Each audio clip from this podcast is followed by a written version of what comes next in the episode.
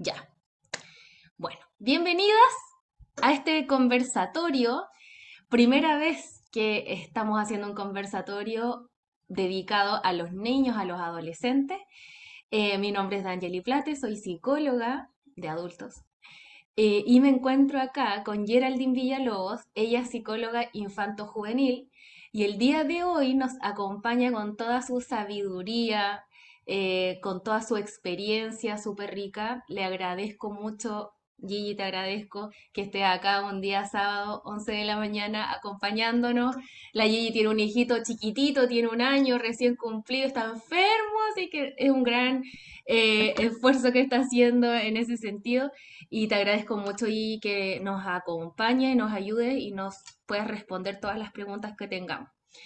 Em, Gracias a las chiquillas que están conectadas hoy día, de verdad les agradezco un montón que estén acá un a las 11 de la mañana. Yo sé que estamos cansadas todas por la semana, pero aprovechen esta instancia de conversación. Este es un conversatorio la idea es que ustedes le puedan preguntar todo lo que quieran a la Geraldine sobre niños, adolescentes, los comportamientos de sus niños, eh, si algo mejor están pasando por un momento difícil, se están separando, o hay violencia en su casa, o cualquier tipo de cosa que los esté afectando, eh, aprovechen. Esta es una instancia gratuita, sáquenle el jugo a la Geraldine, eh, aprovechen que somos poquitas para preguntar todo.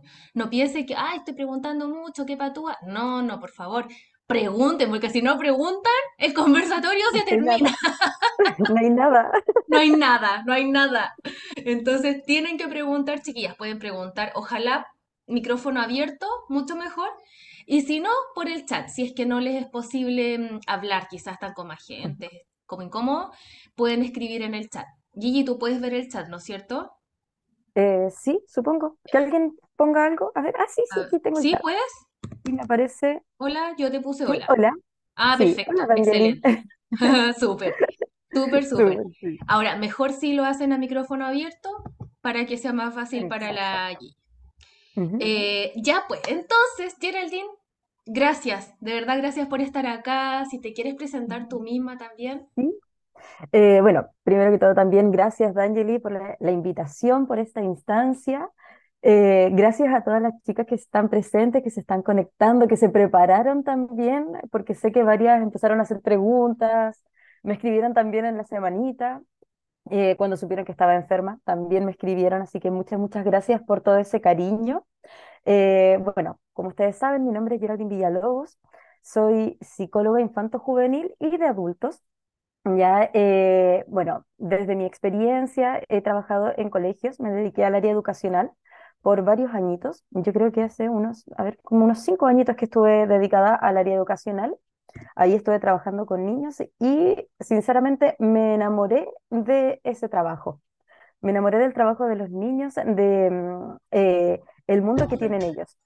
Y desde ahí empecé a especializarme eh, en esa área y bueno, ahora con temas de pandemia, eh, como ustedes saben y siguen, eh, después mi embarazo, ahora la crianza de mi pequeño bebé, que ya tiene un añito, me he dedicado al área clínica específicamente y dentro de eso eh, trabajo con niños, adolescentes y adultos.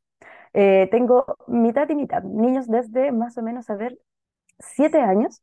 La más pequeñita que, con la que trabajo tiene siete añitos eh, después algunos niños de 10 12 años, uno que otro adolescente de 14 15 y eh, adultos, o adultos jóvenes también de 18 o 20 años y eh, adultos también que trabajamos distintas temáticas ahí eh, dentro de la terapia. Eh, ¿qué más? Bueno, dentro de, como ustedes ya saben, han escuchado en los podcasts, em, y eh, hemos eh, conversado también. Mi enfoque principal eh, es el cognitivo-conductual, ya con el que yo trabajo, pero dentro de todo el enfoque que tengo más énfasis aún es el de la gestión de emociones. Ya, todas mis terapias son basadas en la gestión de emociones. ¿Por qué razón? Porque como adultos tenemos una falencia en la gestión de emociones. ¿Ya? Entonces se nos hace muy difícil muchas veces comunicarnos, saber qué estamos sintiendo y cómo reaccionar a, a esto que estamos viviendo y lo que, lo mismo que estamos sintiendo. Y eh, Carolina está hablando, La voy a mutear. Yo creo que se le pasa el micrófono. se le puso- sí, no hay problema. Y eh, en base a los niños, eh, tenemos que aprovechar el espacio de que ellos están creciendo y aprendiendo y que muchas veces, dependiendo de la edad, son como esponjitas y eh, absorben todo. ¿Para qué? Para fomentar y enseñar la gestión de emociones desde pequeños y no les pase lo que nos pasa a nosotros, que ahora como adultos no sabemos cómo gestionarlas. Así que eh, por ese sentido, em, trabajo mucho desde las emociones y eh, hicimos el podcast la semana antepasada, sí, sobre la gestión de emociones en los niños y ahora este conversatorio para que puedan preguntar, eh, bueno, no solamente tienen que preguntar sobre emociones, pueden preguntar de todo lo que quieran, aquí tienen la libertad de em, salir de todas las dudas que muchas veces nos pasa en la crianza, en el cuidado de los niños, ¿ya? Como les decía, yo también soy mamá, yo también eh, las entiendo y conozco el proceso. Uno muchas veces habla desde la teoría y en la realidad, en el día a día, la teoría muchas veces no puede ser aplicada como tal. Entonces tenemos que buscar adecuaciones y eh, bueno, desde todo ese ámbito, aquí estoy yo para poder ayudarlas y, y guiarlas dentro de lo más posible. Eso más que nada, no sé, Sí, partamos. ¿quién quiere preguntar? Tremenda, Gigi, muchas gracias. Mira, hay algunas preguntas en el chat. Si quieren, empezamos al tiro con esas preguntas. Eh, y después, bueno, a medida que ustedes tengan preguntas también, chiquillas, abran los micrófonos y se meten nomás, preguntas, ya, Exacto, sí, intervienen. Esto es así, así que tranquilas, ya, esto es con sí, toda sí. confianza. Ya, mira, primera pregunta, no voy a decir los nombres para que sea más No, confidencial. Hola, tengo varias preguntas.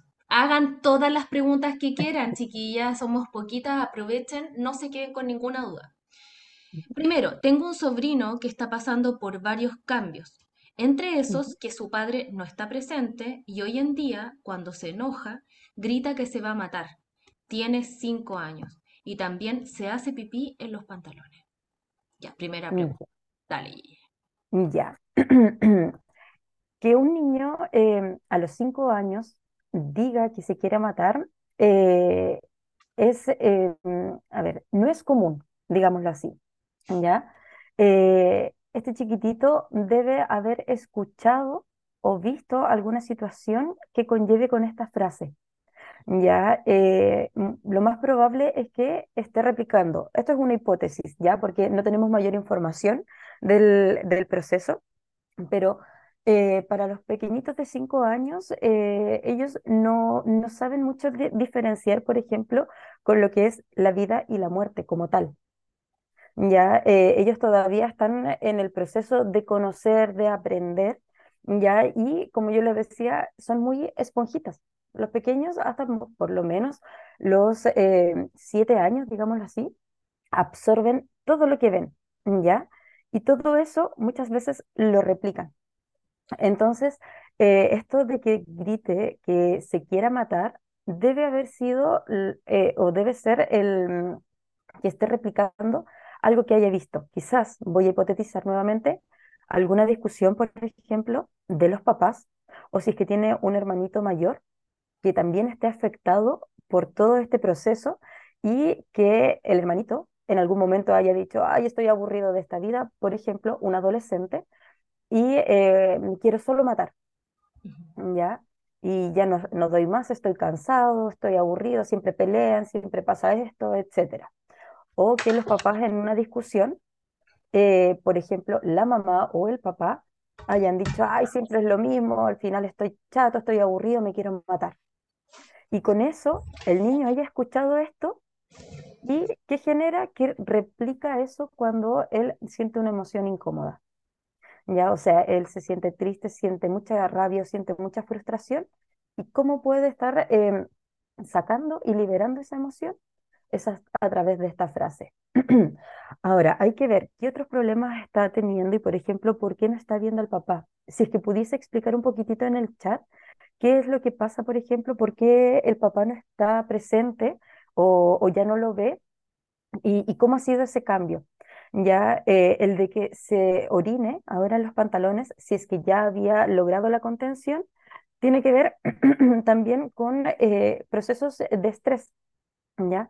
Cuando los niños tienen procesos de estrés eh, y procesos traumáticos también, muchas veces se genera esta regresión ya en lo que es la orina, en lo que es en general hacer sus necesidades. La orina y las fecas. Muchas veces los niños empiezan a orinarse en las noches, empiezan a orinarse en el día mm, y no contienen y no avisan tampoco, siendo que hasta hace un año, por ejemplo, o hasta hace un par de semanas, eh, los niños orinaban y avisaban, iban al baño solitos y hacían todo su proceso solo porque ya lo habían aprendido. Si pasan por una situación traumática o una situación de mucho estrés que le esté generando algún conflicto emocional, puede pasar esto. Lo que se le llama psicológicamente eh, enuresis y eh, que es como el retraso del proceso de contención em, de, de sus heces en general y de la orina. ¿Ya que decía en el chat? Voy a abrir. Dice, te lo leo, Gigi. Ya. Dice, em, a ver. Dice, claro, en ese caso su madre sería su réplica. La pregunta en realidad es cómo ayudarlo por parte de uno. El Ya. papá no lo ve porque se fue a Canadá y se fue de improviso. Lo primero que presentó fue terrores nocturnos. Eso se le pasó, pero cuando quiere ir al baño le da miedo. Ya, claro, comprendo. A ver, eh, importante, y aquí es como para todos en general, cuando hay cambios en las familias, ya, ya sea por separación, ya sea por cambios de casa, por viajes, etcétera, aunque sean repentinos, aunque eh, sea por, eh, en poco tiempo la preparación, siempre es importante explicarle a los niños. Un niño de un año y medio ya entiende lo que uno está diciéndole. Ya muchas veces pensamos en que, ay, los niños no van a entender. Ay, no, ¿para qué le explicamos esto si no van a entender? Ya, los niños desde el año y medio ya tienen un entendimiento de lo que uno les está explicando. Ya, obviamente no le vamos a decir, por ejemplo, eh, es- ¿sabes qué? Tus papás ya no, em, no se llevan bien o peleamos mucho, así que nos vamos a separar y tu papá se va a ir de la casa y no lo vas a ver más. No, tenemos que buscar la forma adecuada para poder darles la información. El papá ya no va a vivir con nosotros, eso no quiere decir que no te va a querer más, es simplemente porque quizás está, podemos ahí adornar un poquitito la información, pero no mentirles, ¿ya? Eh, eso es importante. Sí, para los niños chicos podemos adornar un poco. ¿Para qué? Para que no sea tan chocante y tan tajante como nos pasa en la vida de adultos. Pero la idea es no mentirles, no ocultarles la información. Entonces, en este caso, por ejemplo, si el papá viajó repentinamente, importante haberle comunicado al niño, no sé si eso pasó, pero haberle dicho, mire, tu papá tiene que viajar a otro país. Va a estar lejos por un tiempo, pero pueden seguir en contacto por videollamada, por teléfono, podemos seguir conversando, etcétera. Tu papá no te está abandonando porque quizás el niño lo tomó como un abandono y a partir de eso eh, quedó en nada y sin respuesta, quedó con muchas incertidumbres, ¿ya? Entonces, eh, ese es el, el problema ahí. Entonces, eh, haberle dicho, el papá no es que te vaya a abandonar, sino que él tiene que viajar por temas, no sé, personales de trabajo, por alguna situación. Si no se sabe cuándo el papá va a volver, el papá no se sabe cuándo va a volver, pero posiblemente en algún día, algún día llegue y lo podemos coordinar, lo podemos conversar. ¿ya? Si sabe que en algún momento va a volver, el papá en tal fecha va a volver, ¿ya? Por ejemplo, ahora que es fin de año, el papá para Navidad va a estar acá.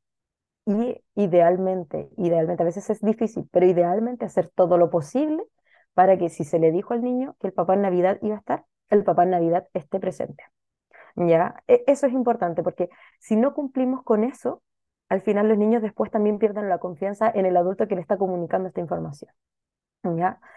Quiero leer porque sé que llegaron unos mensajitos. Dice, ¿te leo, Gigi? ya. Dice, no, no le dijo que se había ido. Y siempre lo pone en contra de él. O sea, la mamá pone en contra del papá al niño. Ella Ya, tiene mucha rabia, entonces se la pasa a su hijo. mm, claro. Entonces ahí el niño está replicando todo lo que está viendo de la mamá. y por lo mismo quizás viene esta frase. Ahora, ¿cómo se puede ayudar a este pequeño? Si tú eres una cuidadora externa, tía, por ejemplo, prima, etcétera, eh, quizás eh, generar el espacio y la confianza para preguntarle al niño qué le pasa realmente, qué es lo que quiere. Ya, eh, tratar de, por ejemplo, jugando, viendo qué, qué hacer, preguntarle y decirle, mm, no sé, voy a poner un nombre, em, Benjamín. Benjamín, ¿cómo estás? Oye, me gustaría saber em, ¿qué, qué piensas de tu familia? ¿O cómo es tu familia? Partir por, por algo en general. Él, por ejemplo, va a decir, sí, mi mamá eh, es eh, buena conmigo, me quiere mucho, em, mi hermana o mi hermano es aquí, a veces es un poco pesado porque pelea conmigo, y, por ejemplo, y puede haber o un silencio o va a decir, y mi papá ya no está, ¿ya? Ahí uno puede decir, ¿y a ti qué te parece que tu papá ya no esté? No, yo lo extraño mucho, yo no sé por qué se fue, yo no sé qué, qué pasó. Y de ahí uno puede decir, te voy a explicar un poquitito, ¿quieres que te explique? Quizás el niño tiene mucha curiosidad. Entonces ahí tú le puedes decir, pucha, mira, tu papá se tuvo que ir a otro país, está lejos, ¿ya? Eh, que tu mamá eh, sienta rabia no es la tuya, ¿ya? porque tú lo quieres mucho a tu papá. El niño lo más probable es que decir, sí, sí, lo quiero mucho. Entonces quizás en algún momento ustedes puedan volver a verse, pero tu papá se tuvo que ir por algo importante que estaba pasando, ¿ya? Quizás no entrar en tanto detalle, quizás el papá, por ejemplo, se fue porque eh, la situación en la casa ya no daba para más como relación de pareja, ¿ya? Y justo salió eh, la posibilidad de que le estaban ofreciendo un trabajo allá. Entonces decirle, el papá se fue a trabajar, y quizás en algún momento va a volver y va a tener la posibilidad de estar contigo, de conversar, de abrazarte, etc. Eh, con eh, respecto a eh, la enuresis y todo eso, sería importante que el niño pudiese ir a un profesional, a un psicólogo. Ahí es lo más recomendado. ¿Por qué? Porque eso no se trabaja así como así en casa. Ya es un proceso de sus emociones, de sacar y de, de como disminuir este mm, trauma que está teniendo, ¿ya? Porque ¿qué veo yo? Es un trauma de abandono. Entonces, si esto queda así como así y no hacen nada en la familia, ¿qué va a pasar? Que de aquí en adelante va a crecer como un adolescente y un adulto con herida de abandono. ¿Y eso qué va a significar más adelante? Dependencia emocional, eh, no saber gestionar sus emociones, no saber eh, gestionar la relación con otras personas. ¿Por qué? Porque o se va a volver muy retraído. ¿Por qué? Porque no va a querer confiar en nadie, porque va a pensar que cualquier persona lo puede abandonar. O va a buscar muchos lazos. ¿Para qué? Para no sentir ese abandono y siempre con temor a que la persona se vaya. Lo más probable es que ahora este niño, por lo mismo, por ejemplo, le da miedo ir al baño en la noche. ¿Por qué? Porque no quiere ir solo, porque piensa que va a quedar solo y va a generar, porque ya hay una herida de abandono. Entonces, en ese sentido, lo más probable es que por lo mismo y junto con este eh, trauma que se generó, está este, este retroceso. Ya, yo aquí igual recomendaría, la verdad, eh, terapia psicológica. por la edad, recomendaría que fuese presencial, sinceramente. Eh, porque es muy pequeñito y necesita em, la contención más física, más que conversar de lo que le pasa, eh, necesita que esté un adulto ahí presente y ahí como apoyando. Y eh, metiéndome acá como en, no, no lo han preguntado, pero creo que igual es súper difícil poder intervenir desde afuera. Entiendo acá la Vale la preocupación, pero encuentro que es súper difícil cuando la mamá, que es con quien vive el niño, eh, habla mal del papá, eh, no sabemos por qué se fue, pero finalmente al niño le está, le está repercutiendo en todo, en su desarrollo, en su crecimiento, en sus emociones.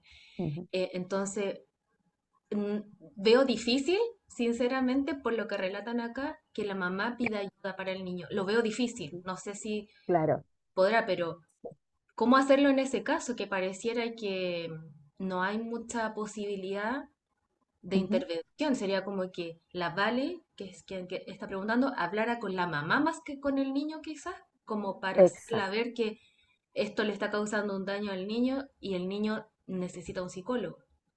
claro. ¿Qué, qué opciones hay acá? Porque, claro, como bien dices tú, D'Angeli, eh, si la mamá no, em, no tiene la, mm, eh, a ver, ¿cómo decir? No, no está con la visión de que se está generando un daño para el niño, eh, al final esto eh, es difícil. Ya muchas veces los papás se, cierran a la posibilidad de trabajar en la terapia, de trabajar eh, o de llevar a los niños a terapia. Eh, dos opciones que, que se me ocurren en estos momentos. Ya, eh, bueno, primero que todo, hablar con la mamá, idealmente, y tratar de convencerla. Eso sería la mejor forma. La segunda opción es que si el niño está en un jardín o en colegio, por ejemplo, primero básico ya por la edad, si está en eso, que el colegio pudiese visibilizar. Si es que aquí, por ejemplo, eh, la tía puede eh, y tiene algún contacto con el colegio, ya quizás sí es como ayuda de apoderado o algo, hablar o convencer a la mamá de que hable en el colegio y que el colegio pueda como hacer la luz de que el niño necesita apoyo psicológico. Ya, esas serían como las opciones. Primeramente, ideal si es la mamá, pero si no se puede, tratar de buscar ahí como eh, esa posibilidad. Eh, ¿cómo apoyar al niño en estos momentos? También, porque claro, si está, em, si es difícil que el niño pueda ir a terapia porque la mamá no quiere, por la parte económica, por eh, que el colegio no lo visibiliza también y no se puede tomar contacto con el colegio, uno como adulto poder contener. Ya, es, eh, como les digo, o sea, es difícil que en estos momentos, eh, y así como así en casa, el niño pare su enuresis, ¿ya? Eh, ¿por qué razón? Porque está con el terror, ¿ya? Como- es difícil que, por ejemplo, el niño quite su herida de abandono de un día para otro. ¿Por qué razón? Porque eso es un proceso, ¿ya? Pero sí, una como adulta o cuidadora externa puede tratar de demostrarle al niño que no todos los los adultos lo van a abandonar, ¿ya? ¿Por qué? Porque él también debe estar sintiendo que el papá se fue, o sea, el papá lo abandonó, y la mamá no está conteniendo. La mamá no está conteniendo, entonces también aquí hay como un pequeño abandono. Entonces el niño se debe sentir como en la nada, muy solitario. ¿ya? Entonces, en este caso, como adulto cercano quizás y, y posible cuidador, en los momentos que uno puede estar presente, tratar de darle y brindarle toda la atención al niño, eh, de poder entregarle amor. Ya los niños son muy de amor, muy de cariño, muy de emociones. Entonces, eh, si está llorando, contener. Si vemos que eh, está con una pataleta, una rabieta, contener. Por ejemplo, en la primera frase que me decía, me quiero matar, ¿ya? o, o me quiero morir. ¿Qué está pasando ahí? Uno se sienta y lo que siempre recomendamos, llegar al nivel de los niños, no subir al niño al nivel de nosotros como adultos, sino que nosotros agacharnos, sentarnos en el piso con ellos y preguntarle, ¿por qué, por qué piensas esto? ¿Qué, es lo que pasa en ti? ¿Qué. Primero que todo, por ejemplo, ¿qué significa que te quieres morir? ¿Ya? Un niñito de cinco años es difícil que pueda eh, verbalizar como, eh, no, me quiero morir porque no quiero existir más, porque ya estoy cansado. No, va a dar una respuesta muy, muy simple para su edad. Entonces, ahí, eh, por ejemplo, preguntarle, ¿qué es para ti eh, querer morirte? ¿Y por qué quieres morirte? ¿Ya? Eh, y, y empezar a preguntarle sobre eso cuando haga la frase. ¿ya? Cuando la diga. Es importante, por ejemplo, que si el niño está jugando, no sentarse y llegar y preguntarle de lleno, sino que cuando esté, por ejemplo, con esa rabieta, esa frustración ahí desencadenada y saque esta frase, tratar de contenerlo mientras tiene esa rabieta y en ese momento poder eh, explicarle y, y preguntarle, ¿qué pasa? ¿Por qué estás así? ¿Por qué dices esto? ¿Ya? No retarlo. Muchas veces como adultos cometemos el error que los niños dicen una frase por ejemplo, voy a eh, ocupar esta misma, no, me quiero morir. Y uno llega y le dice, ay, que eres tonto, ¿cómo se te ocurre decir eso? ¿Ya? Y lo retamos. Entonces, pero los niños después no entienden por qué es una frase negativa, porque es algo malo. Entonces, claro, nosotros lo retamos, lo, em, le, le decimos más encima, lo insultamos. porque por lo general decimos, ay, idiota, tonto, ¿cómo se te ocurre? Ah, permiso, voy a ser buena chilena. Qué weón, ¿cómo se te ocurre decir esto? ¿Ya? Eh, entonces, al final, los niños llegan y, y quedan como en shock de que yo he escuchado esta frase en adultos y no les dicen nada, a mí ahora me están retando, no puedo decir esta frase, pero no, tampoco puedo decir cómo me siento, y se produce todo este jaque en su cabeza que al final después no saben cómo expresar, porque después si se enojan, eh, los retan, si lloran, los retan, si están felices y gritan mucho, los retan. Entonces, ¿qué hago? Mejor me quedo quieto sentado y después dicen, ¿y por qué los niños son tan tranquilos? Uy, mi niño no hace nada, pasa ahí sentado, al final yo no sé si tiene algún problema o algo, simplemente porque lo han coartado en su método de crianza. Tremenda, Gigi, muchas gracias. Buen, buena respuesta. Vale, no sé si te queda como alguna otra duda. Si se aclara todo porque creo que la respuesta fue súper, súper buena, Gigi, muchas gracias. Vale, escríbenos después si quedaste con alguna duda o algo. A ver, ahí, ahí escribió.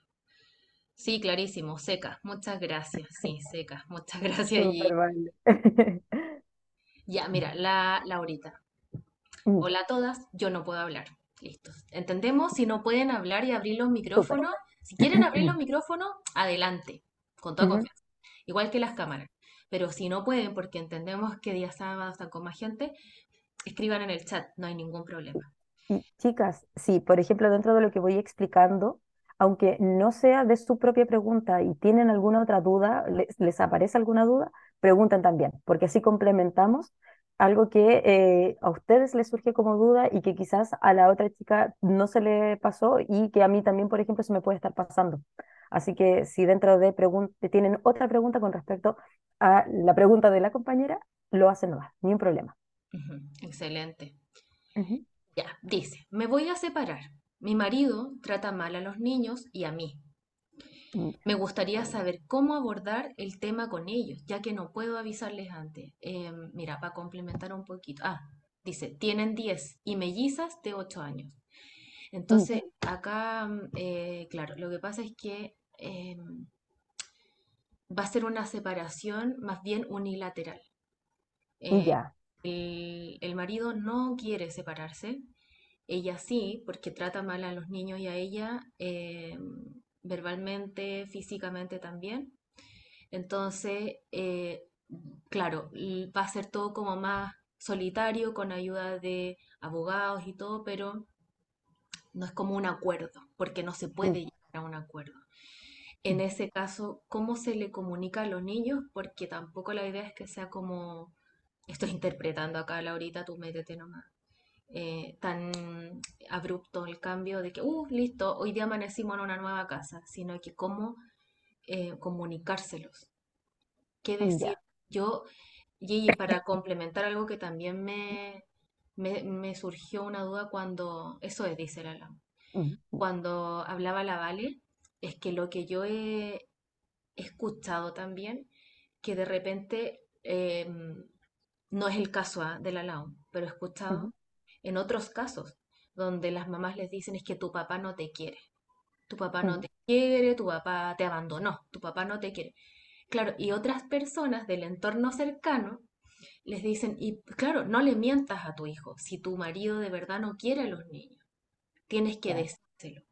También como preguntarte qué opinas acerca de eso eh, y cómo ma- manejar estas situaciones. Por ejemplo, donde hay un maltrato, los niños tienen 8 y 10 años, no son tontos, se dan cuenta. Los ujú. Se dan cuenta, claro. siempre se dan cuenta de chiquititos, pero ya 10 años, 8, saben perfectamente.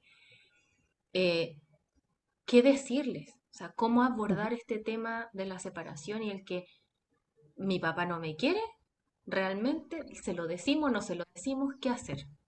Bueno, primero que todo, em, el tema de eh, conversar, como bien dices tú, D'Angeli, los niños se dan cuenta, ya, los niños se dan cuenta de todo. Yo, una de las cosas que siempre les recomiendo a los papás de los niños con eh, los que trabajo es, eh, y en general, es que em, no les, no hablen estando los niños presentes, ¿ya? No hablen de temas eh, que, que pueden ser delicados, ¿ya? Como si los niños no escucharan. Los niños, como les decía, eh, desde el año y medio ya entienden todo. De hecho, desde el año, ellos, si uno les explica, igual van a ir entendiendo, pero eh, del método de conducta es más difícil como que em, racionalicen todo como tal. Ya, pero desde el año y medio, desde los dos años, van entendiendo y tienen un, un eh, un raciocinio un poco más elevado, entonces desde ahí uno igual puede ir explicándoles. Eh, niños, por ejemplo, eh, de 5 o 6 años que estén jugando y están los adultos, por ejemplo, en la mesa tomándose un cafecito y empiezan, no, es que como tu marido te trata así, esto está mal, eh, no, tú tienes que separarte, es que él ya no quiere a los niños y se le nota y todo, el niño va a estar escuchando igual, aunque no esté mirándolos. Entonces, en ese sentido, el niño puede estar jugando en el piso con sus cositas, están haciendo ruido, pero igual está escuchando lo que ustedes están diciendo. Entonces después el niño igual va a tener la duda de, mi papá no me quiere realmente, pero si yo siento que me entrega amor, ¿por qué dicen los adultos que a mí son, que son significativos para mí, dicen que no me quiere? ¿Ya? Entonces siempre tener mucho cuidado con lo que hablamos eh, frente a los niños estando ellos presentes. Muchas veces decimos, no, si están jugando, están entretenidos y hablamos un poquito más bajito. Y eso no sirve, los niños escuchan igual. Y después nos sorprendemos cuando nos preguntan, por ejemplo, mamá, ¿por qué mi papá no me quiere? ¿Dónde escuchaste eso? ¿Quién te dijo eso? No, mm, no sé, mi papá no me quiere. Es, es porque nos escucharon en algún momento pensando nosotros que no nos habían escuchado. Eso primero que todo. Ahora, con respecto a la situación de, Laura que, me comentas, me, me estabas preguntando, eh, aquí también en el chat pones o le vas a decir, le separé del papá, yo trato de no hablar delante de ellos. Ya. Eh, muchas veces pasa que igual existe algún adulto que habla mal de la otra persona, del otro cuidador, ya eh, frente a los niños. Ideal evitar esas situaciones pero si ocurren, siempre tratar de reforzar cuando estamos solos con los niños que la situación no es así y mostrarla con hechos, no solo con palabras.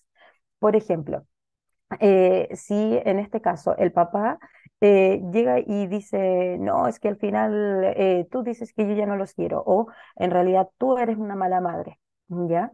y mira, se nota, los niños están escuchando eso, pero si tú después por ejemplo, cuando ya están en un espacio solos, un ejemplo, ir a hacerlos dormir, los vas a acostar, ya les pones el pijama, los acurrucas, les puedes contar un cuento, cantar una canción eh, o simplemente esperar que se queden dormidos. Ahí poder como tener un espacio de conversación con ellos, donde se refuerce de que tú sí los quieres, de que tú sí em, los, em, los abrazas, los contienes, de que tú sí estás presente ya eh, muchas veces pasa, ya, y como adultos también nos ha pasado, en que eh, los papás, por ejemplo, no dan el 100%, digámoslo así, por distintas razones, ¿ya? Y eh, uno muchas veces, como, por ejemplo, voy a poner, como somos todas mujeres, la mamá, la mamá dice, pucha, es que el papá no está 100% presente y yo quiero que esté, pero no lo hace, no quiere, eh, no se pone las pilas, al final no es cariñoso con ellos, no los cría como yo quisiera, eh, no les interesa, se nota que no tiene un cariño por ellos, no hay un apego, etc. Me dicen, ¿qué hacer en ese caso? ¿Ya? Eh, ¿cómo poder hacer? Porque al final los niños están viendo eso. Muchas veces quisiéramos que la otra parte de el mismo 100% que estamos dando nosotros o el 200%. Si a la otra persona no le nace, no tenemos mucho que hacer. Ya a veces es em, un poco difícil porque es cómo le explicamos a los niños que realmente esto está pasando. ¿Ya? Pero eh, los niños a medida que van creciendo y dependiendo de sus edades, en algún momento van a entender y se van a dar cuenta que quizás eh, el papá, por ejemplo, en este caso, eh, no era tan cercano. No tenemos que mentirles. Por ejemplo, si el papá es agresivo con ellos, hay un maltrato, ¿ya? Los niños al final, claro, van a empezar a decir, quizás mi papá no me quiere. Y dentro de eso, uno no puede estar llevándole las contrarias al 100%, idealmente decirle y explicarle, mira hijo, tu papá sí te quiere, porque hace esto, esto, esto por ti, hace esto, esto, esto contigo. Sí te quiere, ¿ya? pero quizás no te quiere como tú quisieras. Ahí hay una diferencia. Y eso Ahí, por ejemplo, los niños que ya son más grandecitos, por ejemplo, eh, 8 años, 10 años, eh, ustedes le pueden decir y enseñar. En este caso, si tú quieres y necesitas algo más, se lo puedes pedir. Ahora, si esta persona es mucho más agresiva, más violenta y no hay forma de que haya un vínculo y un buen lazo, sería importante, por ejemplo, preguntarle a los niños, ¿cómo es la visión que tienen de su papá? ¿Ya? ¿Qué, qué piensan ustedes de su papá? Para eh, hacerla más eh, disimuladamente, digámoslo así, hacerla más piola. Ustedes en un día de conversación, jugando algo, pueden decir, niñas, ¿qué visión tienen de mí como mamá? Ah, tengo esta, esta, esta, tú eres así, no sé, a veces te enojas muy rápido, pero eres muy cariñosa, pero siempre nos das eh, lo que queremos, em, además eh, tú siempre juegas con nosotros, etcétera. ¿Ya? Podemos agregar, ¿qué visión tienen de la tía, no sé, la tía Martina? Ah, la tía Martina es muy amorosa, es muy simpática, me encanta estar con ella, etcétera. ¿Y qué visión tienen del papá? Ah, no, mi papá al final, no sé, yo siento que mi papá no me quiere, eh, mi papá siempre nos reta, es súper gruñón, etcétera. Ya, nos hacemos la idea de qué piensan y sienten los niños con respecto a la persona. Ya, en este caso, por ejemplo, del papá. Si los niños, eh, y si puedes observar que eh, no eh, hay un apego, por ejemplo, ambivalente, ¿ya? Que, que no hay una- un vínculo tan potente de los niños con el papá, la separación no sería tan compleja, ¿ya? Obviamente igual es un cambio, es un proceso, ¿ya? No les voy a decir de que los niños van a ser como si nada pasara, pero ya tienes una visión más tranquilizadora de que quizás a ellos no les va a afectar tanto el cambio porque el vínculo que tienen con el papá no es tan potente como quizás tú estás pensando. Ya siempre es importante eh, la comunicación con los niños. Por eso siempre les digo, o no dejemos de lado de que, ay, por ser niño no sabe, ay, es que no entiende. No, los niños tienen su forma eh, y ellos expresan mucho. Entonces, primero que todo, tenemos que preguntar a los niños. Muchas veces no podemos preguntarles directamente y tenemos que buscar las estrategias para hacerlo. Entonces, eh, en ese sentido, buscarle la forma en que eh, ellos puedan expresarte y de ahí, por ejemplo, eh, una semana antes del cambio, ya, poder hablar con ellos, sentarlos y decirles, bueno, niños, miren, ¿qué pasa? la relación de mamá y papá no está dando resultados, ¿ya? No nos estamos, eh, puede ser, no nos estamos llevando bien o em, está muy difícil esta relación, ¿ya? Y necesitamos un espacio con papá y mamá. Entonces, por lo mismo, estamos decidiendo eh, distanciarnos un poquito, ¿ya? Papá vivirá en una casa, mamá vivirá en otra. Ustedes van a irse conmigo, ¿ya? ¿Por qué? Porque yo soy la que los cuido, por ejemplo, ¿ya? Entonces, ustedes se van a ir a vivir conmigo, ¿ya? Si en este caso, por ejemplo, eh, dentro de la separación va a haber, visitas, va a haber mediación o algo dentro de lo posible, puedes explicarle. Y papá va a tener algunos días para verlos, para conversar con ustedes, para que puedan jugar con él, etcétera, ¿ya? Eh, ¿Qué es importante aquí? Y yo te recomendaría primero que todo, Laura, poder conversar con tus hijos, eh, como te decía, en qué visión tienen del papá, antes que, antes que darle el aviso de la separación. ¿Por qué razón? Porque ahí tú puedes también aferrarte a eso, de que, por ejemplo, eh, no, mi papá no me gusta estar con mi papá porque me reta mucho, porque me pega, porque me lastima, porque me trata, me dice tonto, porque me trata mal. ¿Ya? Entonces ahí eh, ellos mismos pueden decir, es que parece que mi papá no me quiere. Ahí tú le puedes explicar, no es que tu papá no te quiera, pero él eh, no tiene un trato adecuado, ¿ya? Y con ese trato que no es adecuado, no podemos estar viviendo todos juntos así. Por lo mismo, vamos a tomar un poquitito de distancia para que tu papá también piense las cosas, para que nosotros también estemos más tranquilos y ahí vamos a ver qué pasa. Los niños se preguntan, eh, ¿y en algún momento vamos a vivir todos juntos como familia? No lo sé. También podemos decir el no lo sé, ¿ya? Eh, no lo sé por estos momentos o no creo, es muy difícil que pase, pero sí eh, vamos a estar mucho mejor y vamos a estar más tranquilos. Darles también la certeza de que a pesar de que pueda ser difícil todo este cambio, van a estar protegidos y van a estar bien. Eso, algo pusieron en el chat. Te leo Gigi. Dice, ellos pasan todo el día con el papá. Yo Mm, trabajo y, claro, en este caso, eh, ella es la proveedora. Ella, ella es la proveedora. Eh, él no. ujú, Entonces, el problema es qué le van a decir al papá. Yo me voy con ellos. O sea, ella se los lleva. ya. Eh, si quieres que esto sea como, eh, a ver, lo, lo más rápido posible, sin tanto, em, eh, sin que se sepa con anticipación, por ejemplo, em, ideal decirle con pocos días antes a los niños. Siempre, bueno, siempre es recomendable eh, el avisarles con tiempo. Ya, por ejemplo, si sabemos que nos vamos a cambiar de casa, a cambiar de ciudad, a, a que nos vamos a separar, avisarles con, por ejemplo, un mes, dos semanas de anticipación. ¿Ya? Siempre es bueno explicarles antes. Pero en estos casos de que eh, igual es como algo urgente, que, que quieres hacerlo también eh, como eh, repentinamente porque lo necesitas hacer así, avisarle quizás el día antes o dos días antes y, y ahí poder explicarles. ¿Ya?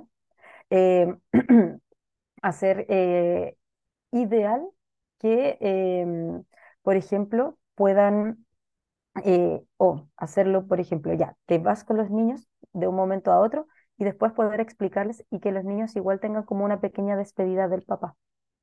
¿Ya? ¿Por qué? Porque el cambio igual va a ser fuerte. O sea, si ellos viven y están todo el día con el papá, el cambio para ellos va a ser súper potente. ¿Ya? Em, pero sí explicarles que ya no van a vivir juntos. No necesariamente decirle, por ejemplo, porque mi papá, eh, o sea, porque tu papá te pega, o porque tu papá me pega a mí, o porque tu papá me trata mal, pero sí que ya no van a vivir más juntos, ¿ya? Sí a los niños se les puede explicar que, por ejemplo, ya el amor de los papás no es el mismo, ¿ya? Uno le puede decir, el, el amor de los papás ya no es igual y necesitamos nuestros espacios.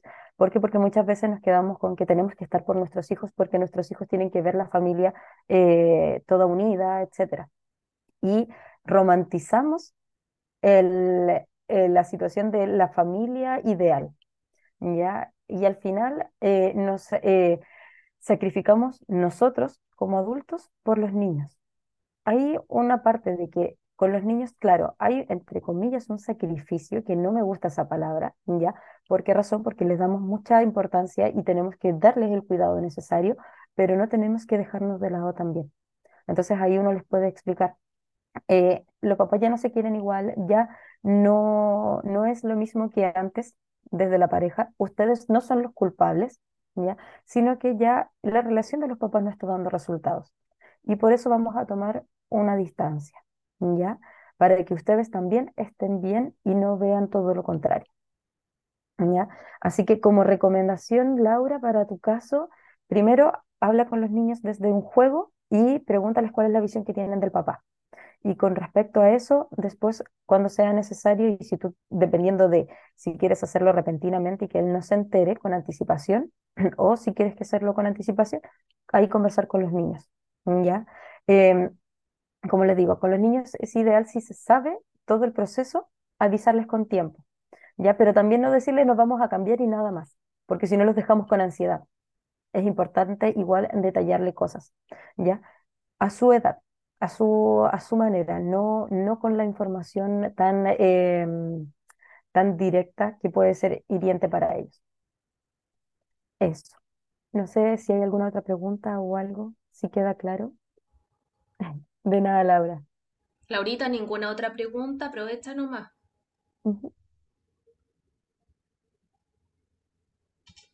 Dice, gracias Geraldine, pasaste muy claro. Sí, voy a seguir acá. Ya, Laurita, si tienes cualquier otra duda, aprovechala allí, ¿ya? Y que escriben nomás tus preguntas si se van surgiendo dudas. Exacto. Súper, gracias Gigi. Muy, muy clarita. Ya. ¿Vamos con otra? Vamos con Dice otra. Carola. Me separé en mayo del año pasado y desde esa fecha mi hija, ahora con 8 años, se ha quedado con él dos veces, ya que mm, cuando llega la noche llama a la mamá y no quiere seguir ahí. Durante el día no hay problemas, puede jugar, salir a almorzar con él, pero en la noche es el problema. Eh, eso. Eh, deja ver si puso algo más la Carola. Ella va sábado por medio a la casa de él, pero me la trae de vuelta en la noche. Siento que la mm, llevo, que siento que se, que, ah, que le llevo todo el peso, porque él me dice que no le alcanza el tiempo de leer libros, hacer tareas, etcétera, porque ella no se queda con él. Ya. Entonces aquí es el papá que igual quiere estar como presente y la niña en estos momentos no, no quiere. Em, pregunta importante, no sé si después puede abrir el micrófono. Eh, ¿cómo ves tú la relación de tu hija con el papá? Eh, y, eh, por ejemplo, eh, ¿tu hija duerme contigo en la noche? Hola, Hola. soy Carola. Ujú, Eh, mira, eh, mira, eh, yo me separé con el papá el año pasado, en mayo, pero ya te llevamos como en casa, se puede decir, separados ya como un año. Entonces, la Isi dormía conmigo en la cama y él dormía en la cama, ella dormía, o sea, él dormía en la cama de la Isi. Ya. Entonces, claro, ya llevábamos un tiempo durmiendo juntas. Eh, con ella, bueno, cuando se hizo la separación, se conversó, los papás no se están llevando bien. En sí no, no, no lo tomó así como tan, no fue brusco, no fue tan brusco el, el tema cuando pasó. Pero claro, cuando él la quiso llevar allá, ella puede estar todo el día con él, salir, almorzar, todo, pero llega la noche y como que le da una angustia. Ya. Empieza a llamar a la mamá, no, se, se desespera, se pone a llorar. De hecho, logró- ha logrado dos veces y nunca más lo hemos intentado porque, claro, igual es como hacerla sufrir al final. Claro. Pero, claro, si no, con él la relación es súper buena, yo no tengo nada que decir con él como papá, o sea, pero esas situaciones así para mí igual son como agotadoras, porque claro, él como que no, pucha, yo estoy con él eh, cierta cantidad de horas, no alcanzo a hacer esto, que esto otro, pero como que me da el peso a mí, o sea, es más Claro. Pero ella no, Ya. si la relación es súper buena de ella con él. Súper. Eh, a ver, ¿qué puede estar pasando? Y por lo mismo, la pregunta de si dormía contigo. Los niños, eh, cuando duermen con los papás, eh, generan mayor apego, ¿ya? Eh, dependiendo, por ejemplo, del profesional, de los pediatras, algunos te dicen, no, que duerman en su cama, que duerman en, desde chiquititos, desde que nacen, que duerman en su cuna, y otros te dicen, no, que duerman con los papás, no hay problema. Ya, cada, em, cada familia es distinta, cada visión es distinta, y ahí cada uno ve lo que más le acomoda y lo que más quiere. Ya, en este caso, claro, tú eres su persona segura, ya tú eres su mayor apego. ¿Por qué? Porque duerme contigo, ya. Entonces ella se debe sentir segura con, contigo, ya. ¿Qué puede estar pasando? Eh, por ejemplo, si en la casa del papá eh, ella duerme sola, ya el papá le tiene su camita, su piecita, y ella duerme sola. Quizás ahí no, eso le genera angustia. ¿Por qué? Porque es un cambio repentino en donde está acostumbrada a dormir contigo, por ejemplo, abrazarte, tener tu calor y em, llegar allá y quedarse en una cama eh, sola, helada, ya donde quizás tiene un peluche, pero nada más. Entonces, eso le puede estar generando angustia. Quizás con el papá no siente la misma protección, que no quiere decir que el papá sea malo o esté haciendo un mal trabajo, ¿ya? Muchas veces los niños se dan o tienen un apego distinto con papá y con mamá, ¿ya?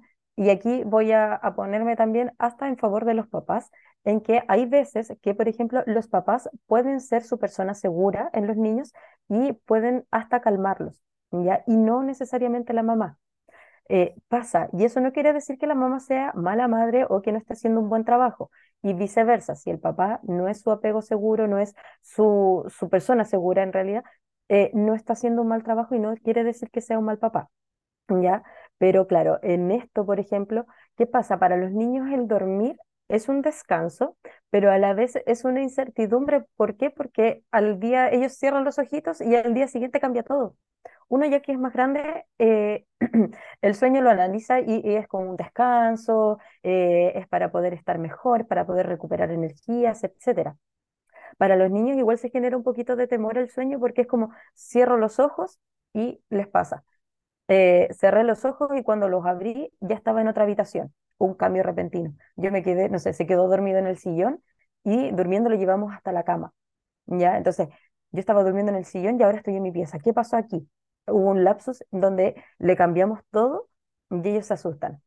Eh, por ejemplo, me quedé dormido con mi mamá en la pieza y la luz prendida o la lámpara prendida y cuando desperté a medianoche estaba todo apagado, todo oscuro.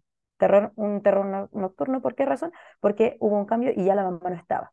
¿ya? Eh, me quedé dormida en la pieza de, mis papás y eh, mi mamá ya no estaba en la mañana cuando desperté, o mi papá ya no estaba en la mañana cuando desperté. ¿Por qué razón? Porque se fue a trabajar más temprano y yo no me di cuenta. Y ahora ya me falta uno de los dos. ¿ya? Son cambios repentinos que a los niños les cuesta igual como procesarlo, porque nosotros como adultos tenemos el entendimiento, pero ellos todavía como que les cuesta este cambio.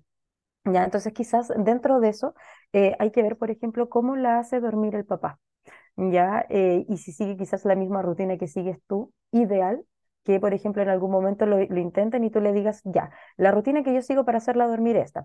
Por ejemplo, eh, ya, le digo, Em, hija, eh, es hora de irse a dormir ya, así que vamos a guardar los juguetes.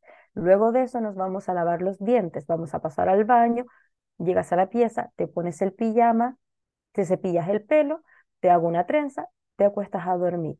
Yo te acurruco, ya nos acostamos en la misma cama, pero yo te acurruco, eh, dejo una lamparita puesta y te canto esta canción. Y le voy haciendo cariño mientras se duerme. ¿Ya? Listo. Esa es la rutina que tú tienes y que haces a diario ideal replicársela al papá y que el papá pueda hacer la misma rutina. ¿Ya? Hija, nos vamos a ir a dormir porque ya es tarde, así que vamos a guardar los juguetes, vamos a ir a cepillarnos los dientes, vamos a ir al baño, vamos a llegar a la pieza, te pones el pijama, yo te voy a cepillar el pelo, te hago dentro de lo que pueda, por ejemplo, o si, se, pues, si el papá sabe, te hago una trenza, te acurruco, ¿ya? Y te pongo con la lamparita eh, bajita y te empiezo a cantar la misma canción y te empiezo a hacer cariño para que te quedes dormida. ¡Pum! Cambia. Ya porque ahí está siendo todo rutinario y no hay un cambio tan repentino en, la niña. Ya. Eh, eso. Ideal que el papá en algún momento pueda entender que no es que, por ejemplo, tú, Carola, no quieras que la niña se quede con él, sino que es el proceso de la niña ya ha pasado y eh, de hecho he trabajado con adultos y con niños que han tenido este proceso en que los papás se separan, ¿ya? Y eh, ¿qué ocurre? Que con la mamá duermen bien, tienen una rutina, etcétera, porque es con la que pasan todo el día. Y cuando el papá se los quiere llevar a su casa, ¿ya? Eh, los niños no se quedan, duermen mal, empiezan con terrores nocturnos, piden a la mamá, les empiezan la angustia, ¿Por qué razón? Porque los papás no siguen como la misma rutina. Entonces, este cambio tan repentino y brusco que les genera a los niños y donde no está su persona segura, les desencadena la ansiedad. ¿Ya? Eh, recuerdo una, una persona que una vez me, me, contaba y me decía y me preguntaba, de hecho lo trabajamos, porque tenía la rutina y también dormía con su bebé, con su pequeñita, y la, el papá se la llevó para su casa donde él vivía con su pareja y otros niños. Cambio ya de ambiente completamente, ¿ya? Donde eh, estaba como los nuevos niños con sus piezas y todo. A la niña le tienen una pieza y le dicen ya, es tu hora de dormir, van, la acuestan en su pieza, en su camita, la tapan, le hacen, la dejan dormir y la niña después a medianoche despertaba y que quería a la mamá y era un caos.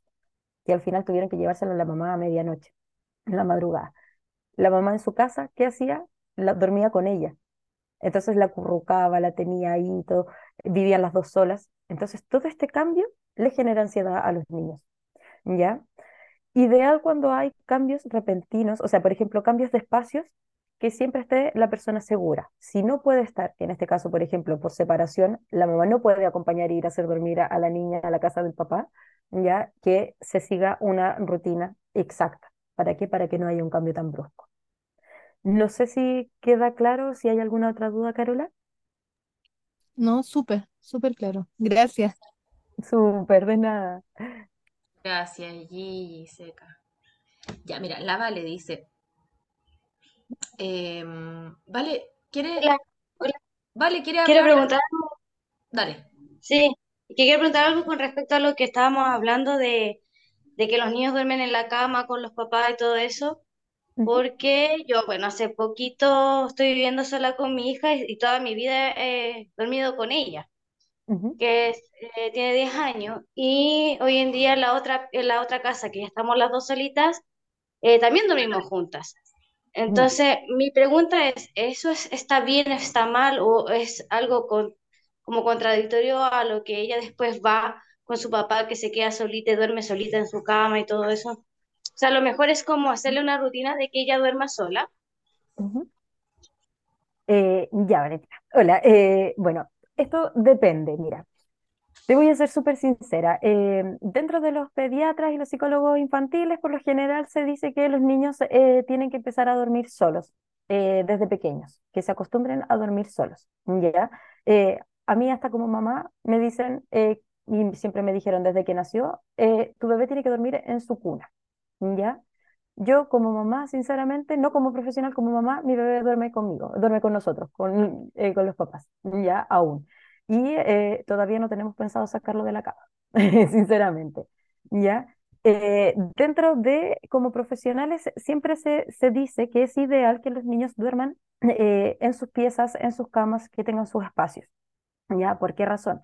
Porque los niños generan más independencia, porque los niños, por ejemplo, eh, le, eh, en- y saben y reconocen y van a empezar a reconocer sus espacios, o sea, su pieza, su cama, ¿ya? Entonces ya cambia la, la percepción de las cosas y eh, para que los papás también tengan como su espacio, ya sea como mamá sola, soltera o eh, separada, papá solo, soltero, ¿ya? Papás con parejas nuevas o papás juntos, ¿ya? Para que también tengan ese espacio eh, en conjunto. ¿Ya? Por eso se recomienda que los niños no duerman con los papás.